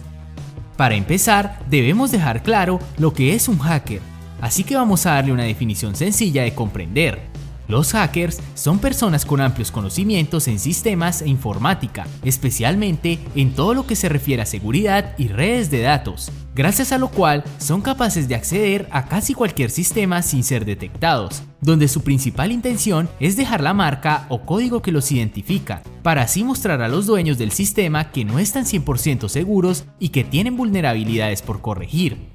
Existen hackers buenos y hackers malos, estos últimos son conocidos como crackers. Su principal diferencia es la intención con la que acceden y vulneran sistemas. Los hackers utilizan sus conocimientos para proteger y mejorar la seguridad de los sistemas informáticos, mientras los crackers utilizan dichos conocimientos para romper, robar y dañar sistemas completos, los hackers buenos son popularmente conocidos como white hats o sombreros blancos. Por su parte, los hackers malos o crackers se conocen también como black hats o sombreros negros. Como dato curioso, se puede decir que también existen los grey hats o sombreros grises, quienes se mantienen en la delgada línea entre el bien y el mal. Normalmente, sus propósitos dependen de si están contratados por una organización para mejorar su seguridad o para vulnerar la seguridad de otra. Los hackers normalmente se rigen bajo un código de ética que les delimita hasta dónde pueden llegar con sus intenciones, impidiendo así que se utilicen para hacer el mal. La ética hacker no permite estropear los datos de los demás, atentar contra la libertad de la información, atentar contra el derecho a la vida privada, intenciones maliciosas o criminales, la piratería de software o usos ilegales de tarjetas de crédito. Actualmente existen varios movimientos a los que los hackers pueden pertenecer. Entre los más populares están los activistas, que son los que utilizan sus conocimientos para defender causas políticas y sociales. Suelen promover la libertad de expresión, los derechos humanos y la ética de la información. Los ciberterroristas, quienes utilizan sus habilidades para generar terror y miedo en una población, grupo económico o gobierno. Sus fines pueden ser económicos, políticos o religiosos. Esto ha sido un pequeño repaso por el interesante mundo de los hackers. Aquí estamos, México. Esperamos tus comentarios a nuestro WhatsApp 56 294 1459. 56 294 1459. Continuamos estamos de regreso. Acabamos de escuchar eh, que es un hacker para que se cuiden de, de todos aquellos hackers. Bueno, los malos, porque hay hackers buenos. es difícil darse cuenta que estamos siendo atacados por un hacker, pero hay que tomar precauciones. ¿Me escuchan ahí? Sí. Ah, te decía que dice que hay hackers buenos y hackers malos, así como los angelitos buenos y los angelitos malos, ¿verdad? Qué bueno. Este, sí, hay que Colesterol bueno y el colesterol malo. vecinas, vecinas malas y vecinas buenas también. Envidia de la buena, envidia de la mala. De la mala. Ay, están bien loquillas. Oye, pues querías tú comentar, Jesús, de estas piezas que encontraron en la ruta del- la- de la construcción del tren Maya. Maya, del tren Maya. Sí, yo me, llamó la atención que empecé a encontrar en redes como Twitter, en Facebook y en grupos de WhatsApp que subían fotos de algunas piezas arqueológicas que habían encontrado en las excavaciones y construcción del tren Maya. Pero eh, aquí lo curioso es de que tienen una influencia de rasgos extraterrestres. Entonces, pues ya Miguel ahorita acaba de ver y buscar que sí es totalmente falso esta noticia, ¿no? Así es, una publicación y el escritor y divulgador de la historia Enrique Ortiz García dijo que las piezas pueden identificarse como falsas porque tienen símbolos que no son propios de la cultura maya. Eh, ah, apareció un anuncio, espérenme. ya. Eh, tienen símbolos mexicas y otros que no forman parte de la región. Entonces, pues por ahí fueron plantados o, o se hizo alguna inserción de estas publicaciones. Y pues Montemayor también puntualizó en simbología egipcia, mexica y peruana que puede observarse entre las 20 imágenes de la cadena que se publicaron y destaca los materiales como pista importante para identificar que no se trata de piezas genuinas. Pero sí impresionó, ¿no? Esa- esas figuras que tenían los ojos así de como se nos pintan a los extraterrestres, pero ya se aclaró que no son genuinas, es por ahí un montaje para que no se espanten. Todavía podemos estar tranquilos y no hay extraterrestres entre nosotros. Bueno, Todavía no nos invaden. todavía no, ya no nos falta eso, ¿qué más nos falta? Ya tuvimos Todavía todo. no. Todavía no me descubren. Tú eres reptiliano. bueno. Eres el oso. Eh, ah, ese es el oso, ¿verdad? Uy, el oso. El oso. El oso. Oigan, pues bueno, ya escuchamos de los hackers. Ahora vamos a, ustedes platicábamos del grupo de Anonymous, vamos a esta cápsula que nos describe quiénes son, a qué se dedican y por qué fueron creados. Estos de Anonymous. ¿Quiénes son Anonymous? La historia de este grupo de hackers activistas que han vuelto a figurar en los últimos meses se remonta al año 2003 y a un foro muy popular en internet por esa época llamado 4chan. Creado como un espacio para compartir imágenes de anime y manga japonés de forma anónima, se popularizó a comienzos de siglo y aprovechando el anonimato, varias personas empezaron a utilizarlo para coordinar bromas en internet y atacar otros sitios web. Lo que al inicio eran bromas y diversión pronto se convirtió en algo mucho más serio, un grupo de activistas que luchaban por la libertad de expresión y que defendían un Internet libre y abierto con acceso a todo para todos. Sus primeros ataques coordinados en ese sentido fueron contra la Iglesia de la Cienciología en 2008, pues consideraban que esta institución intentaba imponer la censura en Internet al retirar videos y material que consideraban exclusivo. Para ese entonces comenzaron a usar la máscara de Guy Fawkes, el mítico católico inglés que intentó matar al rey Jacobo I en 1605 en la llamada conspiración de la pólvora y que fue atrapado, torturado y ahorcado. Esta máscara se había hecho famosa por la película V de Venganza de 2005. Luego, comenzaron a atacar sitios y a personas que se oponían activamente a la piratería en la web y a los torrents que ellos defendían, y también atacaron a las sociedades de derechos de autor, pues consideraban que el contenido en Internet debía ser libre y gratuito para todo el mundo. Esta última operación la llamaron Payback y llevó a que Twitter, YouTube y otras plataformas les bloquearan las cuentas y borraran sus videos. Para ese entonces ya habían ganado mucha popularidad y tenían miles de defensores en Internet. Su lema era, el conocimiento es libre, somos anónimos, somos legión, no perdonamos, no olvidamos, espéranos. En 2011 comenzaron a atacar a gobiernos de distintos países y a otras instituciones que promovían la censura, según ellos. En Colombia, incluso hackearon la cuenta de Twitter del expresidente Álvaro Uribe y la página de Facebook del entonces presidente Juan Manuel Santos.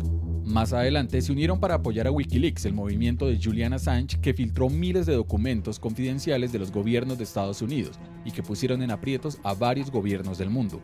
También comenzaron a atacar a los pedófilos, a los que promovían la pornografía infantil y al Ku Klux Klan. En 2015 incluso le declararon la guerra al Estado Islámico, más conocido como ISIS.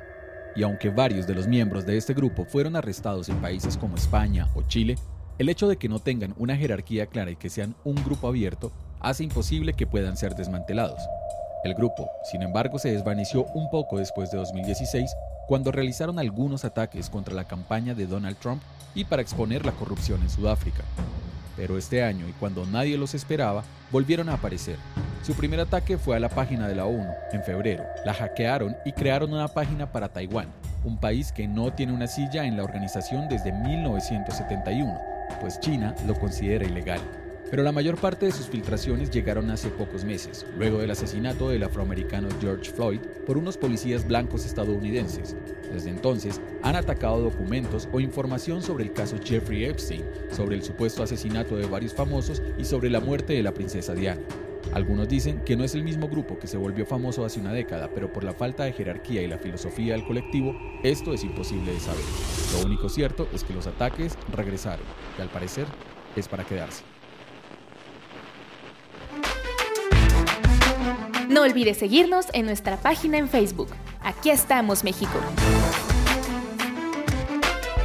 Si tu ciudad cuenta con alerta sísmica, recuerda que puedes tener hasta 60 segundos para ubicarte en un lugar seguro.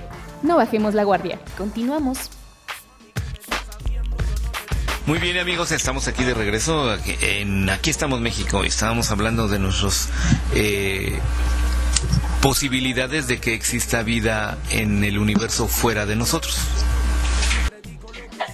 Híjole, pues yo, yo, yo pienso que sí, que sí debe haber y que pues, híjole, pues si no se contactan, ¿por qué será? Ahí, es mi duda, ¿por qué no se manifiestan abiertamente si es que existen, verdad?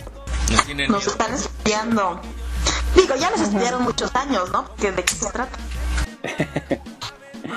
Pero sí, hay, hay, muchos fenómenos, ¿no? Que nos hacen pensar que sí están, no sé, sobre todo en el, en el Popocatépetl, que, que justo en el serial que nos entrega Miguel Ángel Galván, va a hablar sobre eh, esta aparición de ovnis, ¿no? Porque se dice que ese es un centro de atracción, el volcán para ellos, de estudio, de magnetismo, y pues ah, quizás sí estén buscando como la forma, o no sé si ya hicieron experimentos genéticos y están mezclados entre nosotros, a lo mejor alguno de nosotros, ¿no? A lo mejor viene, somos objeto de, somos objeto de estudio como el National Geographic, pero del universo. Exacto. Pues, pues igual, o sea, no les interesa invadirnos, solamente están estudiando y, descubriendo cosas, ajá, y están descubriendo cosas que ni nosotros sabemos. Puede ser.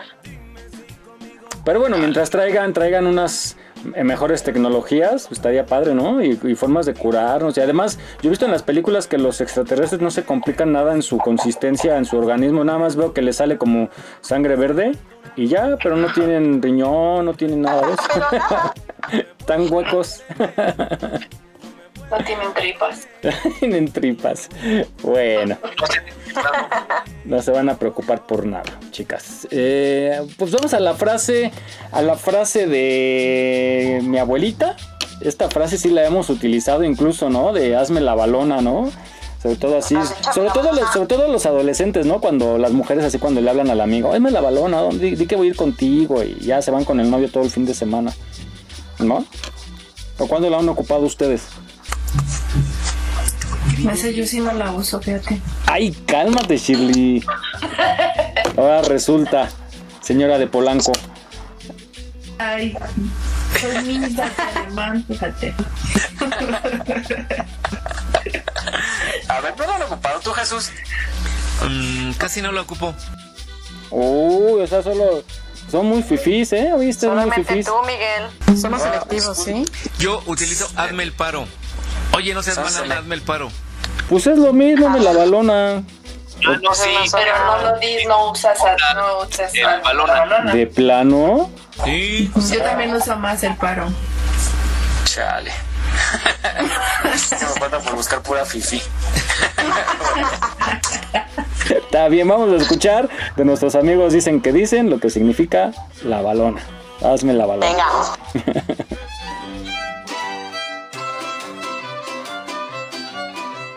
la balona. ¿Cuántas veces hemos oído esta expresión? De hecho, ¿cuántas veces no la hemos utilizado nosotros y no sabemos cuál es su verdadero significado?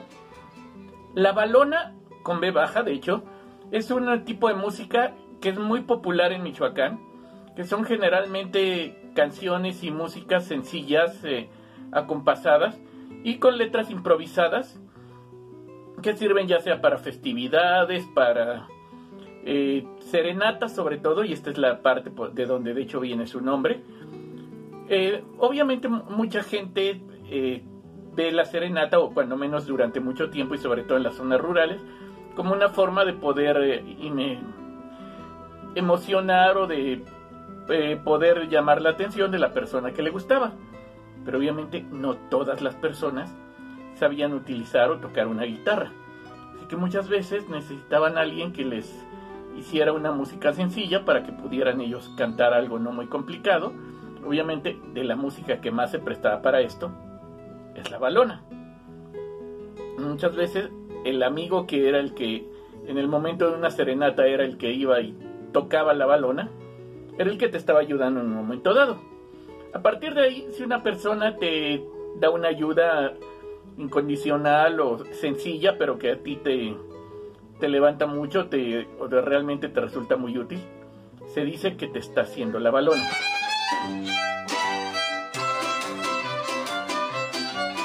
Bueno, eh, pues muy interesante, aunque ya me di cuenta que estoy solo ante el mundo. Este. na- pues pura fifi, aquí puro fifi. No tenga que ver con la edad. Y esta nuestra amiga Pastén nos dijo que tampoco ella lo utiliza. Pues yo no sé, entonces yo soy pertenezco a otra generación totalmente diferente. Bueno, vamos a escuchar un pedacito de esta balona que se refiere a, este ritmo de Michoacán. Vamos a escuchar esta balona que le hicieron al tema de Quédate en casa. Es un fragmento nada más, vamos a escuchar un poquito. Ay, con esta cuarentena ya no salgo ni a la esquina. Maldito coronavirus, tenías que venir de China.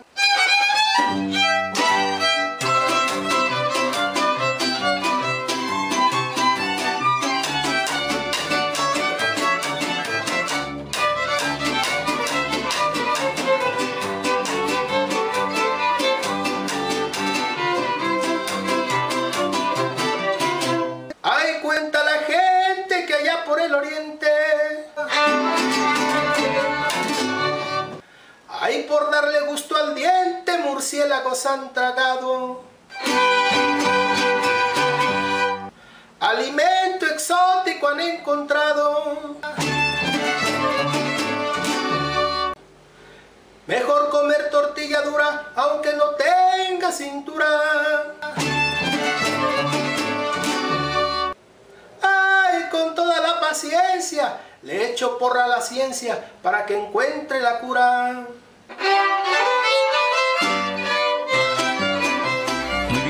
Miguel, échame la balona y continúa con el programa. Ay, a ver, ya lo hice Chairo, mi amigo, ya, ya, ya es del barrio. Les falta barrio, niñas, les falta barrio. Salgan de la cocina. No, no es cierto. Tú la conocías, Miguel. Ay, cállate Oye, tú. oye, Bueno, ahí está, denos gracias a nuestros amigos de Dicen que Dice por esta explicación de la balona que yo la desconocía totalmente la, el origen. Bueno, pues aquí es, ahora sí viene el, tema para las casadas, que puras casadas se quedaron ahorita, nos abandonan las pequeñas. Vamos a este tema que habla de el rol de los esposos con la mamá y la, y la esposa, ¿no? Es decir, la suegra de ustedes. Por ejemplo, ¿ustedes qué opinan de su suegra? A ver, este Shirley. Yo me llevo muy muy bien con mi suegra, con los dos, con mi suegra y con mi suegro me llevo muy bien, les tengo mucho cariño, los quiero mucho y siempre me han tratado y me recibieron súper bien siempre, entonces me llevo muy muy bien con ellos. No, pues con ese carácter, ¿cómo no se van a llevar bien contigo? Cualquiera, se cuadra. Ah, pues. ¿Tú, Mary? Yo también, la verdad es que tengo una fortuna de, de llevarme muy bien con ellos igual desde el principio y hasta la fecha. Sin problema. Hijo, nada más porque estamos al aire, pero les voy a, luego les voy a mandar la grabación de lo que dicen no, fuera no. del aire. Ah, no, es cierto. Ah, no es cierto, no es cierto. No es la cierto, señora. necesidad. ¿Y tú, Vane? No, pues qué te puedo decir, ¿verdad, Vane? No, pues yo ya después de tanto tiempo ya, ya la quiero. no,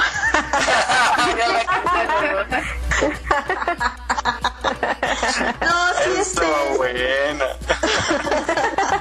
Saludos, suegra, saludos.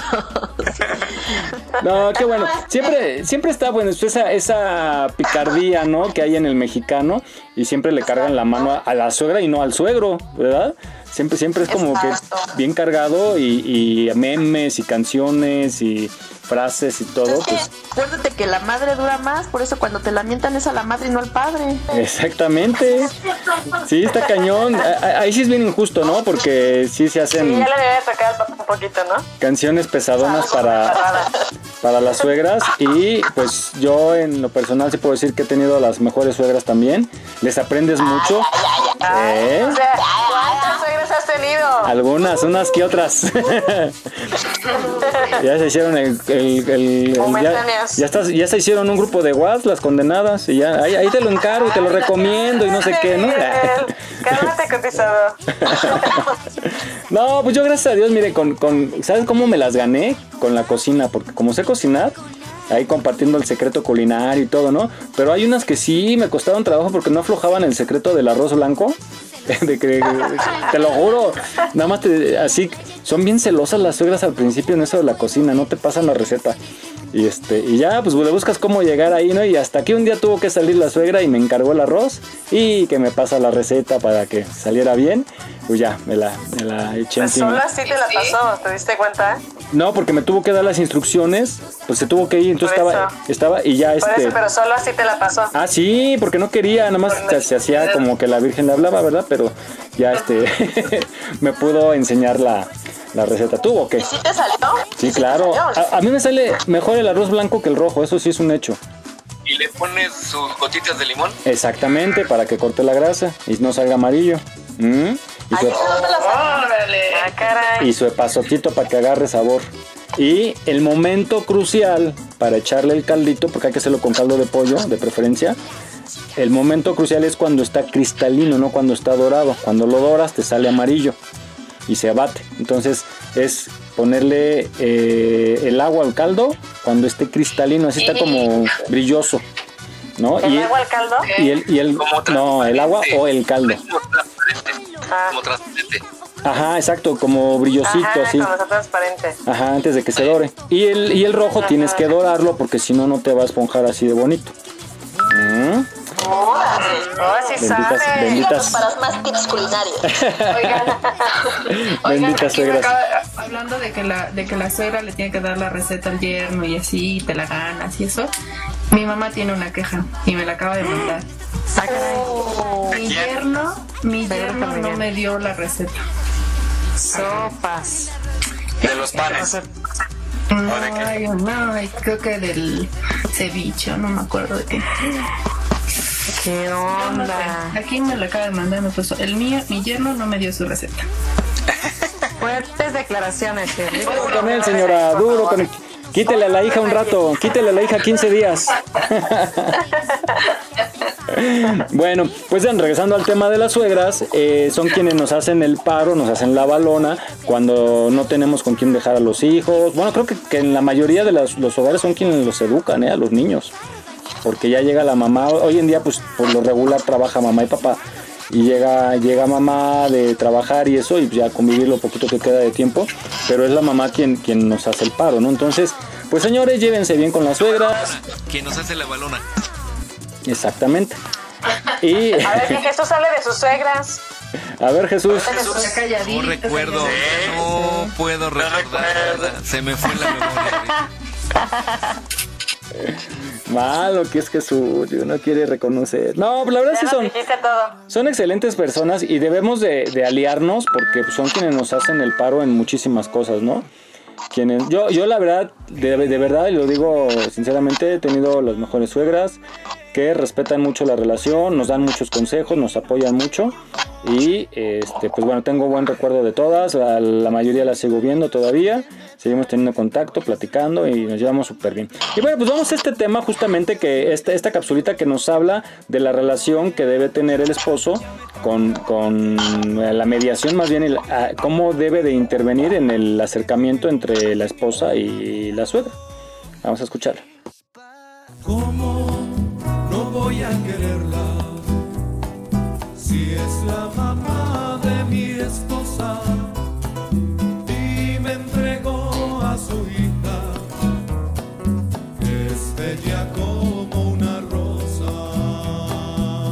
Ya les he hablado a las nueras sobre cómo tener una buena relación con sus suegras y también a las suegras cómo incentivar una buena relación con sus nueras. En este episodio les voy a hablar a los esposos.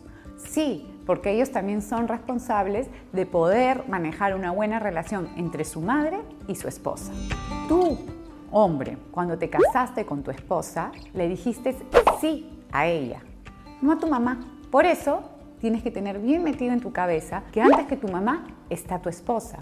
Si no tienes esa premisa bien integrada, no creo que pueda funcionar mucho una buena relación entre tu mamá y la madre de tus hijos. Ojo, no estoy diciendo que tu mamá la tienes que excluir, encerrar o no verla nunca más. Estoy diciendo de que antes que nadie está tu esposa. Pero ¿cómo detectar si no estás siendo víctima de la manipulación de tu mamá? Muy fácil.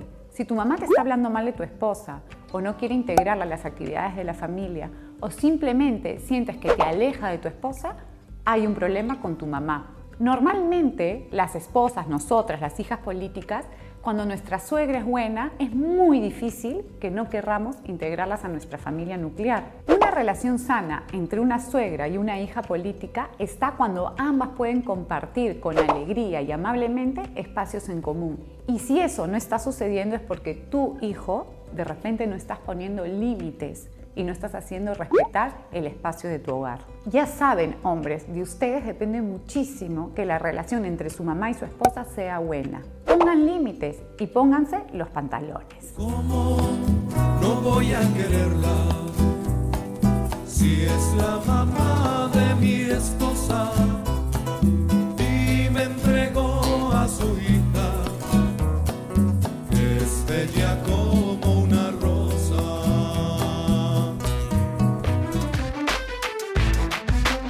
Aquí estamos, México. Esperamos tus comentarios a nuestro WhatsApp 56 294 1459. 56 294 1459. Continuamos. Bueno, ya ven cómo hay que querer a la suegra, hay que consentirla. ¿Eh? Porque a fin de cuentas es quien nos va a dejar la casa. Ah, no es cierto. No, hay que. Hay que no, no es cierto. Hay que, hay que llevarla bien, para llevar bien la fiesta. Lu- Luego, este. Pues luego es la que se pega o, o la, la esposa dice, no, oye, vayamos a mamá cuando vamos de viaje, La que se pega. vamos de paseo. Pues sí, la que se pega. Ay, mija, ¿te puedo acompañar? Ay. Miguel. Puntos menos para ti. y ya ahí va la, ya sabes, ya sabes cómo son las mujeres, ¿no? Gordo, ¿puede ir mi mami? Y pues sí, pues ese sí es, pues sí, ¿no? Pues tiene que ir. Si va a pagar, que vaya. Sí, sí, sí, que va. No, la, la venganza es cuando le dices, sí, pero que haga esos sandwichitos que le salen bien ricos y ya te liberas de preparar tu lunch, ¿no? Y ya le cargas la mano para que también ahora quiere ir, que le cueste. Ah, no es cierto. Pero que cuide a los niños. Sí, que cuida a los niños. No, pues esas es buena, buenas salidas esas, ¿no? O, o a veces hay parejas que, que tengan la fortuna de que ambas mamás vivan, ambos papás. Y, y a veces como que se coordinan, ¿no? Que un viaje con los papás, otros con los de, de ella, otros con los de él. O a veces hacen las comidas de familia, pues que vengan ambos, ¿no? Y entonces, que ser parejos con ambas familias. sí, sí. Sí, yo creo que verlos como, pues, sí, la cápsula dice que te casas con la, la esposa y que el- pues es como, entre, entre comillas, lo voy a decir, segundo término ya lo- los papás y mamás. Pero son Viene junto con pegado. Sí, Sí, o sea, claro. son parte de Los la papás familia. siempre van a ser papás, o sea. Y siempre van a estar No puedes despegar. pegados a uno ante una emergencia y apoyando. Entonces, por eso más vale hacer como que una gran familia. Los mexicanos somos muy apegados a esos valores y entonces este, pues, salen cosas bonitas. Así es que llévense bien con las suegras, los suegros y con todos. Claro que salen cosas bonitas nosotras. ¿Verdad, chicas? Exacto. Ay. Muy bien, pues bueno. Oigan, vamos a, eh, a la segunda entrega que nos hace el ingeniero Miguel Ángel Galván sobre los volcanes, esta serie que le llamamos Los Misterios de los Volcanes, en su segunda entrega, porque nos dice cosas muy curiosas de Don Goyo. Vamos a escucharlo. Saludos de nuevo de su servidor Miguel Ángel Galván. Hoy continuamos con el relato de historia del Popocatépetl. Nos quedamos en la entrega pasada sobre los ascensos primeros al volcán. La creencia de que los nativos le tenían miedo al volcán es infundada. Se han encontrado puntas de flecha en la cima del Popocatépetl y lugares de adoración como el Teopixcalco, que significa en la casa de Dios, a más de 5.000 metros sobre el nivel del mar, que nos dan a entender que lo que sentían los antiguos aztecas era respeto, no miedo, como afirmaron los colonizadores en una clara muestra de ensalzar sus historias de conquista. Ahora hablemos de sus erupciones. Los científicos han identificado numerosas erupciones del volcán Popocatépetl durante los siglos. Las grandes erupciones en el 823 después de Cristo y previas eran explosivas, enviando flujos piroclásticos y flujos de lodo por el paisaje de los alrededores. Esto podría haber causado daños extensivos en la zona alrededor del volcán. Las erupciones más recientes también han sido explosivas, como es típico de un estratovolcán, pero parece que en general no ha habido tantos daños. Sin embargo, una erupción continua entre marzo de 1996 y noviembre del 2003 causó daños significantes y un número de fatalidades. Se los comento más adelante. Desde el 2010, el Popocatépetl está en erupción. La actividad constante desde enero del 2005 ha tenido como resultado explosiones freáticas que ocurren cuando la lava fundida toma contacto con el agua. En el caso de este volcán, el agua dentro del cráter proviene del calor del magma que asciende y derrite los glaciares de su pico. Algunos volcanes hacen erupción en silencio, otros disparan gas, vapor y cenizas en el aire de manera violenta. Todos estos gases pueden formar la lluvia ácida en altas concentraciones. Existen partículas, pequeñas rocas llamadas tefra, que están contenidas en la masa de gases que expulsa el volcán. Las partículas de material piroclástico o tefra pueden adherirse a las partículas de gas y ser llevadas a grandes distancias. El efecto inmediato de las altas concentraciones de gas en el aire causa el cierre al tráfico aéreo por encima y alrededor del volcán. Con el tiempo, los vientos del nivel superior pueden transportar los gases volcánicos alrededor del mundo. Las partículas de ceniza impiden el tráfico aéreo y también originan inmensas dificultades respiratorias para la gente que vive cerca de un volcán en erupción. Hasta aquí mi entrega de hoy. Continuaremos el próximo sábado. Yo soy Miguel Ángel Galván. Se pondrá más interesante, se los aseguro. Los espero.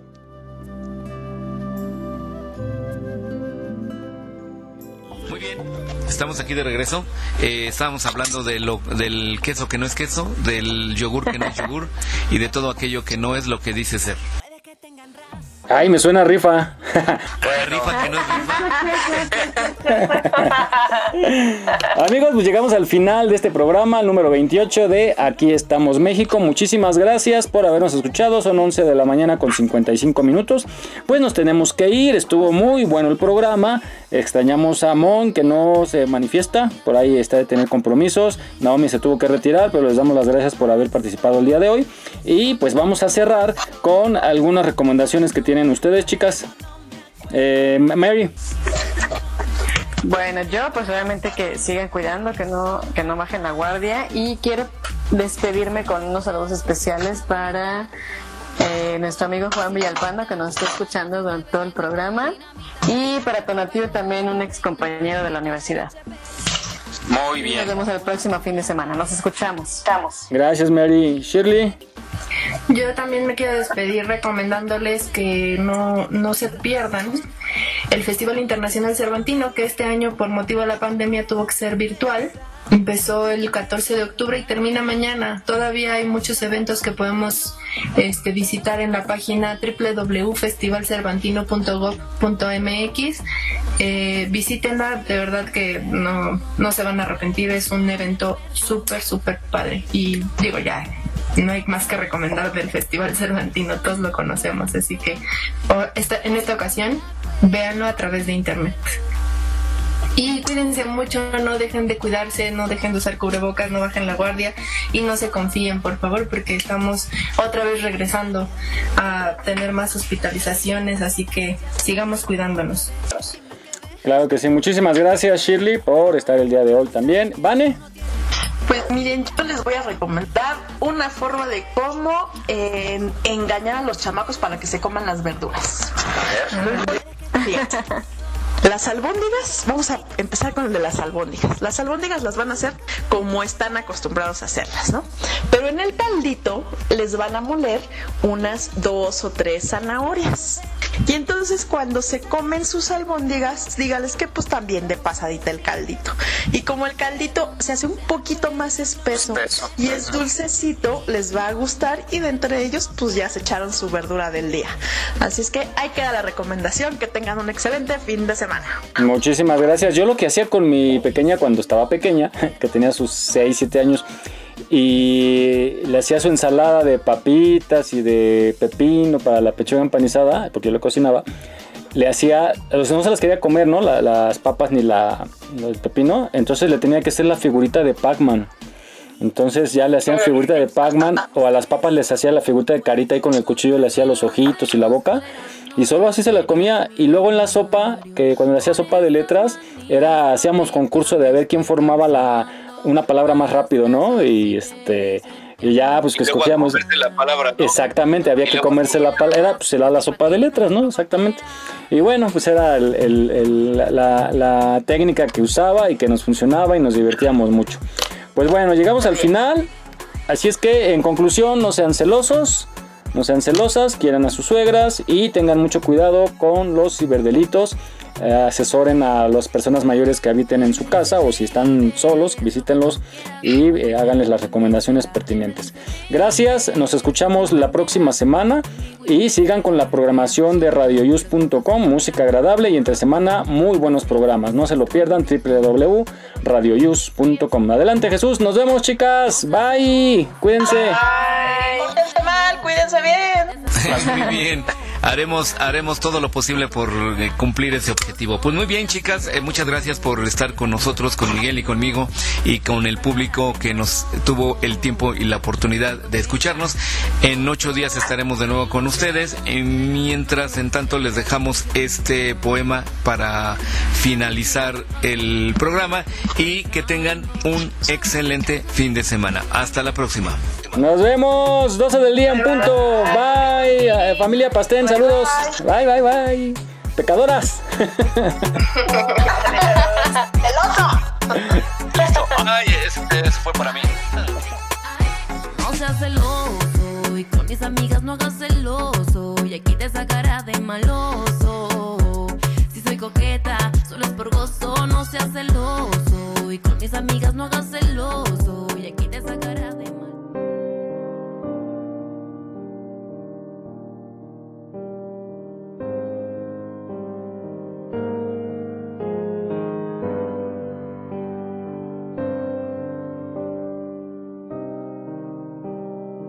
Antes de amarte, amor, nada era mío. Vacilé por las calles y las cosas. Nada contaba, ni tenía nombre. El mundo era del aire que esperaba. Yo conocí salones cenicientos, túneles habitados por la luna hangares crueles que se despedían, preguntas que insistían en la arena. Todo estaba vacío.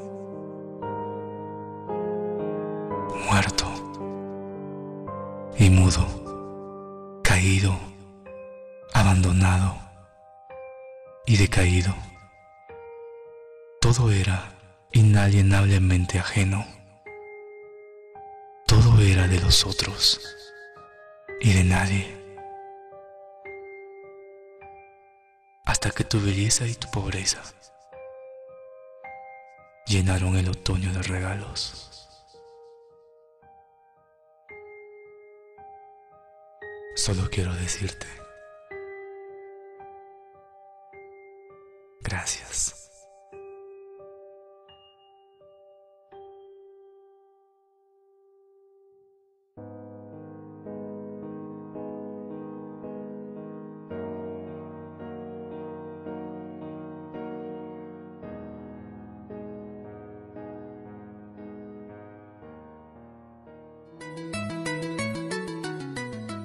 Estás escuchando Radio Yus, transmitiendo desde la Ciudad de México a través de www.radioyus.com.